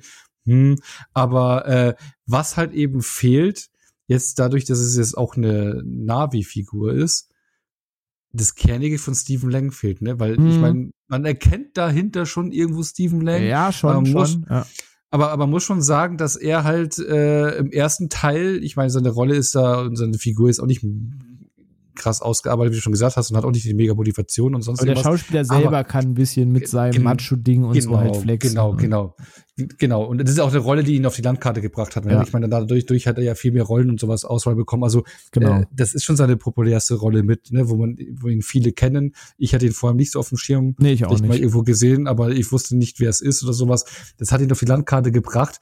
Aber das fehlt halt dann jetzt hier, ne? Das hast du weil es halt jetzt vernavit wird, ne? Es ist als Navi unterwegs. Und das Kernige kommt halt natürlich nicht so richtig durch. Ja. Und das ist das, was für ihn den für mich ein bisschen neben der Fahr ja, Mauern Motivation recht plastikhaft wirken lässt. Äh, das, aber zum anderen, was eigentlich dann schon wieder fast ein Pluspunkt ist, dass er Navi ist. Ich finde, noch schlimmer als im ersten Teil sind Menschen das Problem im zweiten Film. Die wirken so deplatziert in, diese, in dieser Welt, dieser Aufbauen, dass das für mich eh wie so ein Fremdkörper wirkt. Es gibt ja diese Szene, wo äh, Kiri da ohnmächtig ist, den Anfall hat, wo dann diese, diese das Fass will ich gar nicht aufmachen, diese ganze Homöopathie und Natur versus Medizin-Diskussion dann da losgetreten wird, ähm, wo man so kurz diese, diese Diskussionsthema anschneiden will. Und da kommen dann die Ärzte plötzlich reingelaufen mit irgendwie ihrem ja. Bluttropf und so weiter. Ey, das wirkt, als würden da irgendwie gerade die Crew-Mitarbeiter kurz ans Set rennen, während alle in ihrem Make-up in, in diesem Set sind. Das, das wirkt so null homogen, das wirkt wie ein kompletter Fremdkörper. Also generell eigentlich immer, wenn Menschen in, in Menschgestalt in diesem Film auftreten, wirkt das für mich vollkommen vollkommen deplatziert, hat mich immer ziemlich rausgerissen. Was dann das mit diesem ja. Fischerboot und so nicht besser macht dann. Ja, wobei man mal sagen muss, dass es technisch sauber ist. Ne? Du siehst ja also, wenn die äh, echten Menschen da irgendwo in der Greenscreen Pandora-Welt rumrennen, ja. ne, äh, merkst du äh, von den Rändern und sowas, es, es sieht schon sehr. Es sieht äh, echt aus, aber es sieht irgendwie fremdkörpermäßig einfach aus. Ja. Das ja, das ist, die Integration ist ein bisschen so, ja. Und ich meine, dann kommt das Finale, irgendwann das unverweigerliche, äh, unweigerliche, die ja. unweigerliche Finale mit unserem äh, Colonel. Natürlich, ich hatte mir wieder gedacht, ich meine, äh, ich habe letztens auch einen anderen Film im Kino gesehen, aber das will ich nicht spoilern, welcher, aber es kann am Ende keinen Zweikampf geben, weil da in dem Film, den ich gesehen habe, das ist das gleiche gewesen. Am Ende ein Zweikampf, wenn du ein am Ende Mann gegen Mann hast, es muss drumherum immer brennen, oder? Geht's ja. auch ohne? das, das steigert die Dramatik oder so. Das ja, oder? Geht es ohne Feuerleger? Nee, ich glaube nicht, dass das es muss einfach wuchtig aussehen. Auch es gibt diese eine Szene, ja. wo dann wirklich Feuer lostritt und natürlich ist es genau ein Feuerkreis, der sich um dieses, um dieses Schiff spannt. Ja, ja. so ist das Öl halt ganz ja. glücklich ausgelaufen in dem Moment. Das, aber ich glaube, das ist inszenatorisch dann halt geschenkt. Ja, drunter tauchen, ja, drunter tauchen und bla. Aber ja, ich meine, storytechnisch haben wir eh schon gesagt, da muss man nicht, ne, äh, reißt keine Bäume aus. Aber man merkt auch beim Endkampf dann wieder, und dann, das ist, glaube ich, auf diesem Schiff, auf dieser Plattform, und dann sinkt es irgendwann und man sind dann äh, manche von den Figuren mal hier und da äh, in den Katakomben und des untergehenden Schiffes. Und da merkt man schon, wir haben ja Titanic schon angesprochen, mhm. da merkt man halt wieder die Exper Expertise von James Cameron, ne? Wenn dann so die Gänge geflutet werden ja. oder man so unter Wasser unterwegs ist und, und, und äh, Luft knapp wird oder sowas. Du verlierst nie die Übersicht. Es ist spannend. Äh, du, du fieberst da schon mit und, und, und bist da mittendrin, oder? Also das ist dann wieder das, wo er so seine Unterwasser-Skills oder Muskeln spielen lässt, ne? Danke. Du, du sagst es. Ähm, weil ich habe jetzt gerade relativ viel gemeckert ich sage ja, storytechnisch äh, ne, hat es mir alles begeistert. Auch emotional ist nämlich bis dahin die einzige Szene, die mich irgendwie erreicht hat, das mit diesem Wal weil ich wirklich diesen Forschern den Hals umdrehen wollte dafür. So, das war das einzige Mal, dass emotional irgendwas in mir getriggert ist in diesem Film. Ähm, weil das war wirklich schlimm anzugucken und dann denkst du wieder, Menschen sind einfach scheiße. Ähm, aber halt auch mit diesem Wissen, dass es einfach diese ganze Wahljagd und so nun mal in echt gibt. Aber dieses Finale ist dann ein Moment gewesen, wo ich vielleicht auch aus einer technischen Sicht heraus und weniger aus einer emotionalen, aber wirklich mitgefiebert habe, weil ich habe jetzt gerade, hatten das, das Beispiel MCU vorhin, wir hätten jetzt schon viele Endkämpfe gehabt in einem runterstürzenden Hydra-Schiff, das irgendwie gerade achtmal explodiert, bevor es auf die Erde aufknallt. Wir hatten in Black Widow, haben die in einer explodierenden Forschungsanlage gekämpft, während sie irgendwie 3000 Kilometer vom Himmel auf die Erde krachen. Ähm, und wir haben Kämpfe im Weltall gehabt, verdammt nochmal. Also man hat schon viele Endkampf-Settings gesehen, aber das, wo gekämpft wurde, war meist eigentlich einfach auch nur irgendeine CGI-Kulisse im Hintergrund. Also, wenn jetzt irgendeine Metallstrebe durchs Bild geflogen ist, hattest du selten ein Gefühl dafür, dass das einstürzende Gebäude jetzt ernsthaft den kämpfenden Protagonisten da gefährlich werden könnte. Was ich an, an dem Endkampf in Avatar wirklich richtig schätze, und das habe ich gestern mit meiner Freundin besprochen, und da halte ich auch dran fest, dass das Gefühl für Raum in diesem Endkampf ist insane gut. Also du merkst, wenn es irgendwie eng wird, wenn die wegen Dunkel nicht wissen, wo der Gang weitergeht, wenn da irgendwas blitzt, wenn dir dann eine Metallstrebe entgegenkommt, die dir entweder den Weg abschneidet oder dir selbst fast eine verpasst. Ähm, wenn das Schiff irgendwie aufsetzt während der Explosion, dass das Thema Schwerkraft und Physik eine Rolle spielt, dass die hochgeschleudert werden, dass dir dabei auch Sachen entgegengeschleudert werden. Also er kämpft dabei unter Wasser, auf dem Wasser und partiell in der Luft die Kamera schafft es, diese ganzen Bilder einzufangen. Du weißt immer, wo du bist und du hast immer ein Gefühl für Raum. Und gerade was du sagst mit dem Fluten, das hatte was wie dieser lange Gang in Titanic, wo es ein Gewicht hat, wenn da diese Wassermassen reinpreschen. Genau, ja. Und es nicht einfach nur war, ja, okay, jetzt, jetzt ist das Ding halt geflutet, sondern da steckt eine gewisse Naturgewalt hinter immer noch. So, und, und diese Physik, diese, diese, diese Schwere, das kriegt ihr halt richtig gut in dem Finale umgesetzt. Genau das, ja, so, so, so habe ich es auch empfunden und das ist richtig stark gemacht. Und da merkst du halt, ich meine, das, das äh, Thema Unterwasser, äh, Unterwasserthema, Wasserthema ist ja bei ihm schon immer. Ich meine, mit The Abyss hat's ja, ja. angefangen, äh, Titanic ja auch, oder er hat ja halt auch noch Dokus gemacht, wo er Unterwasser-Dokus und sowas. Mhm. Ne? Also mhm. das fasziniert ihn ja auch, deswegen ist auch das Thema in dem Film geworden. Ähm, und das ist halt eben seine Expertise. Und wenn du jemanden hast, der sich so für dieses Thema faszinieren kann und technisch äh, so, so krass unterwegs ist und Pionierarbeit und ist halt, ich meine, seit, seit den Ende 80er, The Abyss kam Ende der 80er Jahre raus, seitdem befasst er sich mit dem Thema und ja. das merkst du hier. Und Wandel hat ja sogar so eine, so eine Bismarck-Doku, wo es auch um das äh, versunkene Frack geht, da hast du noch eine Tiefsee-Doku, die auch von ihm ist. Also er hat da ein Fable für, auf jeden Fall, das stimmt. Ja. Nee, schon krass gutes, äh, das Finale, ne? Und, und ähm, ja, alles ein Ticken zu lang natürlich irgendwo, also oder nicht das Finale an sich, was wir es besprochen hatten, so, aber der Weg dahin, also es fühlt ja. sich ja viel wie so ein finaler letzter Akt an und der Weg dahin ist schon extrem lang. Ne? Das ist ähm, richtig, auch da darf man halt leider nicht alles hinterfragen. Was ich zum Beispiel nicht verstanden habe, vielleicht sagst du jetzt, ich habe da einen Satz verpasst. Es gibt ja den Moment, wo Sully mit dieser ganzen Meerescrew da anrauscht, weil der Colonel ihn ja ruft und die wissen genau, die sind jetzt auf diesem, auf diesem Schiff und dann kommen die da in diesem ganzen Schwarm Armada angeflogen. So. Und dann geht es ja darum, dass er alleine kommen muss, damit den Kindern nichts passiert. Und dann passiert ja eine Ablenkung, was ja dann der Moment des Angriffs ist, weil sie nicht mehr auf die Kinder konzentriert sind und eingreifen können. Aber ab diesem Moment sind es plötzlich nur noch Sully und Family und dieses gesamte Geschwader ist weg. Das wird nie wieder keine einzige Sekunde in diesem gesamten Kampf gezeigt. Dann dachte ich, huch, sind die dabei irgendwie alle hops gekommen oder so. Aber dann siehst du im, im allerletzten Finale nach dem Endkampf, nee, die sind alle noch da. Die haben sich irgendwie nur von dem, von dem Kampf verzogen. Meine Freundin hatte gestern die Theorie und sagte, denn denen ging es ja am Ende halt um diesen Wahl.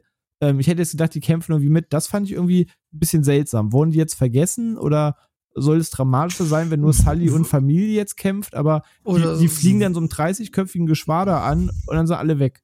Das war irgendwie seltsam. Haben die an anderer Front dann gekämpft oder sowas und das Sully sich auf seine Familie konzentriert? Ich, ich, ich habe keine Ahnung. Ich, ja. Das fand ich ein bisschen merkwürdig ja. beim Gucken. Plötzlich war niemand mehr da. Ja, stimmt. Mal gucken beim nächsten Mal. In 3D dann. ähm, nee. Ja, aber ähm, ja, wir haben schon gesagt, ne, 193 Minuten Laufzeit, nicht gerechtfertigt, ne? Wir haben es ja schon eingangs erwähnt, aber kannst du das Final sagen? Du kannst aus dem, du kannst eigentlich aus jedem Drittel irgendwie quasi eine halbe Stunde, oder sind wir jetzt nicht ganz so frech, von mir aus aus jedem Drittel 20 Minuten streichen und da geht der Film zwei Stunden zehn statt drei Stunden zehn, ja. wenn du überall 20 Minuten cuttest und es wäre immer noch fein. Du, das erste Drittel kannst du zehn Minuten Forschungsanstalt, zehn Minuten Wald einstreichen, ähm, du kannst paar Schwimmszenen aus dem zweiten Drittel streichen und den Weg zum Finale straffer und dann geht er zwei Stunden. Es wäre alles fein, es würde nichts fehlen, ja. es würde immer noch bombastisch aussehen, weil ähm, was ich finde, was der Film bei drei Stunden hat, ist irgendwann Begeisterung und Übersättigung lag für mich relativ nah, weil ich habe es eigentlich gerne, wenn ich mich an irgendeine so Szene erinnere und sage, okay, das war eine richtig starke Szene, so wie wir jetzt eben über die quasi Art Choreografie und die, das Einbauen der Umgebung Endkampf gesprochen haben. Aber jedes Bild war erpicht darauf, episch zu sein. Der Film wollte, dass du anhältst, egal wann und sagst, das sieht krass aus. Egal ob der Schwarm, die See, die Tiefe, das Setting, die Charaktere, die Beleuchtung. Und wenn aber in drei Stunden alles episch aussehen soll, fehlte mir dafür diese ein, zwei Highlight-Szenen, weil äh, es ist eigentlich alles so die Summe aller Teile, aber es gibt jetzt nicht Szenen, wo du sagst, so, das war richtig krass. So, das, ja, verstehe. Irgendwann Übersättigung, klar, zu viel, zu viel äh, Bilder von allen, zu lange Laufzeit und sowas und dann, ja, verschwimmt das alles. In Im wahrsten Sinne. ein, ein Brei. Ja, nee, da, da gehe ich schon mit. Trotz alledem war es für mich aber schon dann am Ende schon ein positives Gefühl. Also, nachdem es am Anfang eher so, ja, nicht so war, bin ich am Ende dann, dann doch leicht positiven Gefühl rausgegangen, weil ich dachte schon, ja, geil, sowas kriegt man halt nicht häufig gesehen in dieser Qualität. Ne? Mhm, Auch, ja, das stimmt. Aber ich meine, ich mein, mein erstes Gefühl war klar viel zu lang. Ja, das war mein allererster Gedanke. Ja. Das habe ich auch gespürt und und ähm, und gerade das erste Drittel kann man strafen, aber letzten Endes bin ich trotzdem mit einem positiven Gefühl raus, was ich ja vorhin schon gesagt hatte. Ähm, man kann da schon sagen, wenn man ein tolles Erlebnis haben will, dass man dann da reingehen kann es ins Kino, oder wenn man mal ein anderes Erlebnis oder ein besonderes Erlebnis im Kino haben möchte. Ja, safe. Also ich will das jetzt auch nicht komplett ablatten und so weiter. Ich sage ja, ich muss den wahrlich kein zweites Mal gucken. Ich glaube, ich hätte gar nicht die Ausdauer, mir das so nochmal anzugucken. Ich befürchte, wahrscheinlich gibt es da noch einen Cut, der nochmal 20 Minuten länger ist und dann geht das Ding dreieinhalb Stunden. Selten ist die Kinoversion bei so einem riesigen Werk auch alles, was wir jeder zu sehen werden. Das, das weiß man ja irgendwie auch. Ähm, mein, da war jetzt natürlich nicht alles Kacke dran. Was ich ein bisschen schade fand, aber das ist subjektiv.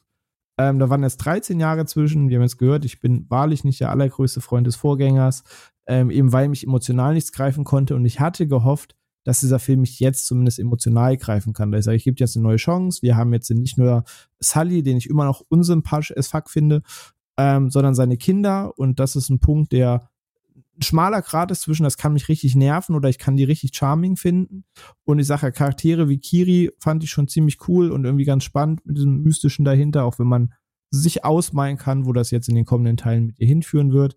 Ähm, aber leider hat das nicht ganz funktioniert. Dass der eine Sohn es nicht geschafft hat, war mir irgendwie einfach egal, weil der war irgendwie auch nur der, der den jüngeren Bruder ja. nie bändigen konnte. Und dann war der, dann war der halt weg aus der Rechnung.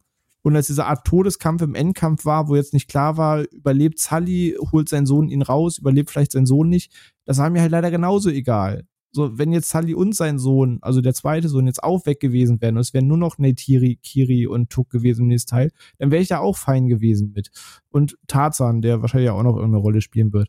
Ähm, das hat mich leider emotional immer noch nicht erwischt. Und dann wurde jetzt Steven Lang wieder aus dem Wasser gezogen. Und jetzt jagt er die wahrscheinlich nochmal. Und meine Freundin sagte gestern, und da musste ich echt lachen, dass der jetzt wie Gargamel die Schlümpfe jagt und jetzt nochmal wiederkommt. Und und dann wird es halt langsam irgendwie albern. So das, und da habe ich echt Angst davor, wo das jetzt hingeht. Und deswegen, mich konnte das emotional leider wieder nicht greifen. Und das ist schade, weil der hat schöne Momente, der sieht wunderschön aus. Der muss keine drei Stunden gehen, haben wir eben besprochen.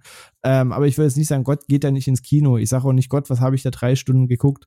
Äh, allein, wenn man technisches Interesse hat, zu, zu, sein, zu sagen, okay, wir motzen so viel über CGI, Moon Knight sieht nicht aus, wie es aussehen sollte, der Endkampf sieht kacke aus in Moon Knight, da ist wieder Clusterfuck in, in einem nächsten Marvel-Film, warum sieht Black Widow so aus, dann kommt wieder, ja, das Studio hat irgendwie vier Wochen Zeit gehabt und gerade aus dieser CGI-Übersättigung wenn man jetzt einmal sehen will, wie das aussehen kann, wenn du 13 Jahre Zeit hast, ein Luxus, den quasi kein zweiter Film dieser Welt besitzt, ähm, aber es dann dafür richtig Peak aussieht. Allein diese Experience ist es schon wert. Sei es einfach nur technische Neugier, um zu gucken, wie kann heutiges State of the Art aussehen. Und selbst wenn du rausgehst und sagst, ich finde die Figuren, die Story, ich finde das alles kacke, hast du drei Stunden einen richtig krassen Technikcheck gehabt. Also allein dafür lohnt es es auf der Leinwand mal gesehen zu haben. Komplett gleich, wie man es am Ende findet oder nicht findet.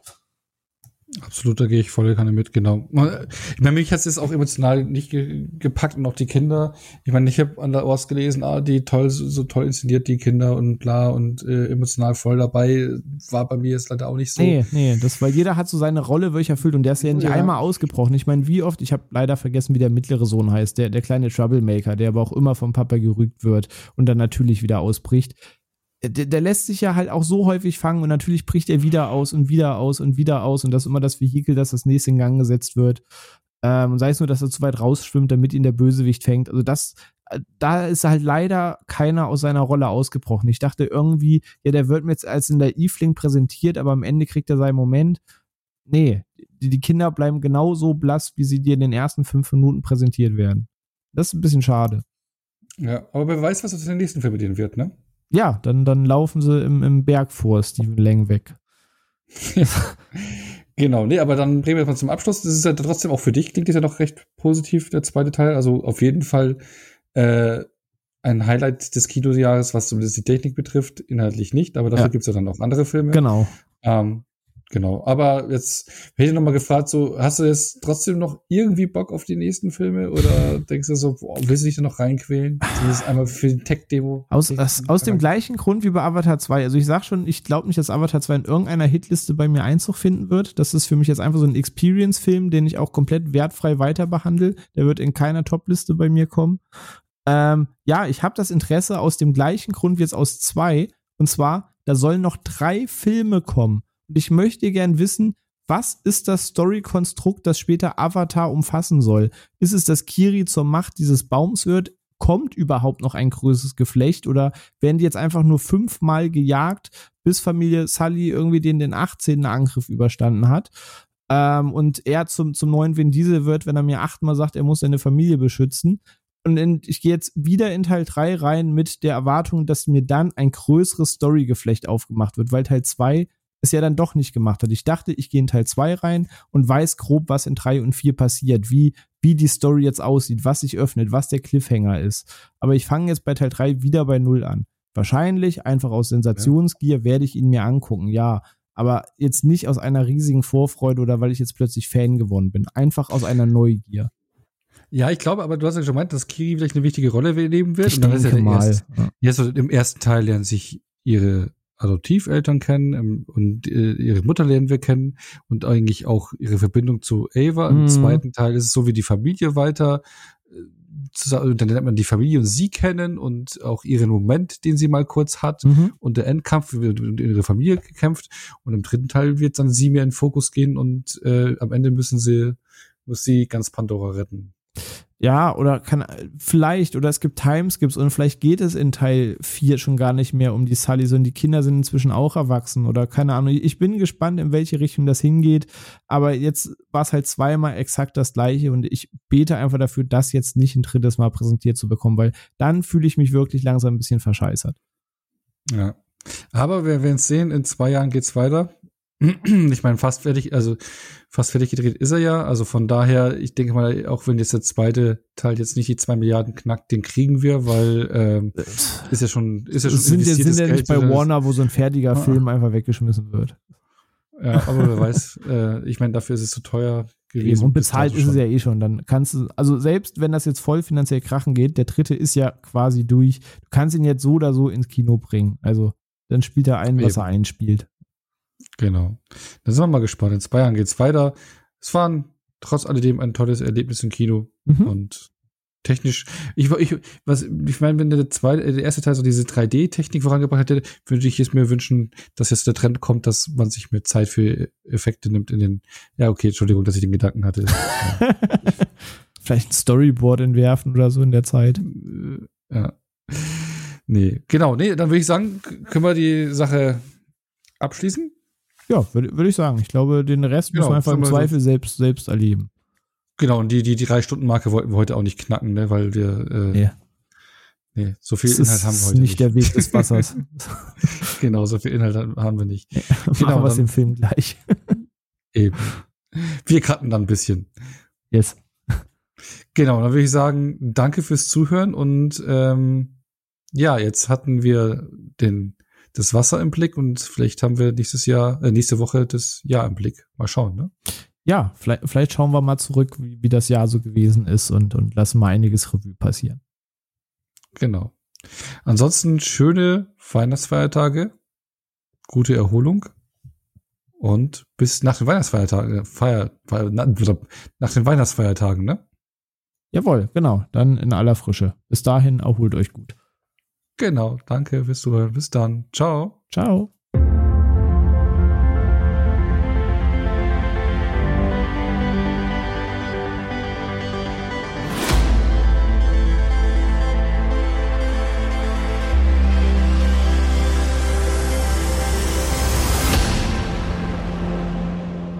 Phils Account hat natürlich den Button zum Ausschalten. Genau, äh, jetzt müssen wir ihn nur schreiben. Ich denke mal, Ah, ich, ich tippe eben schon. mal schauen, wer schneller ist.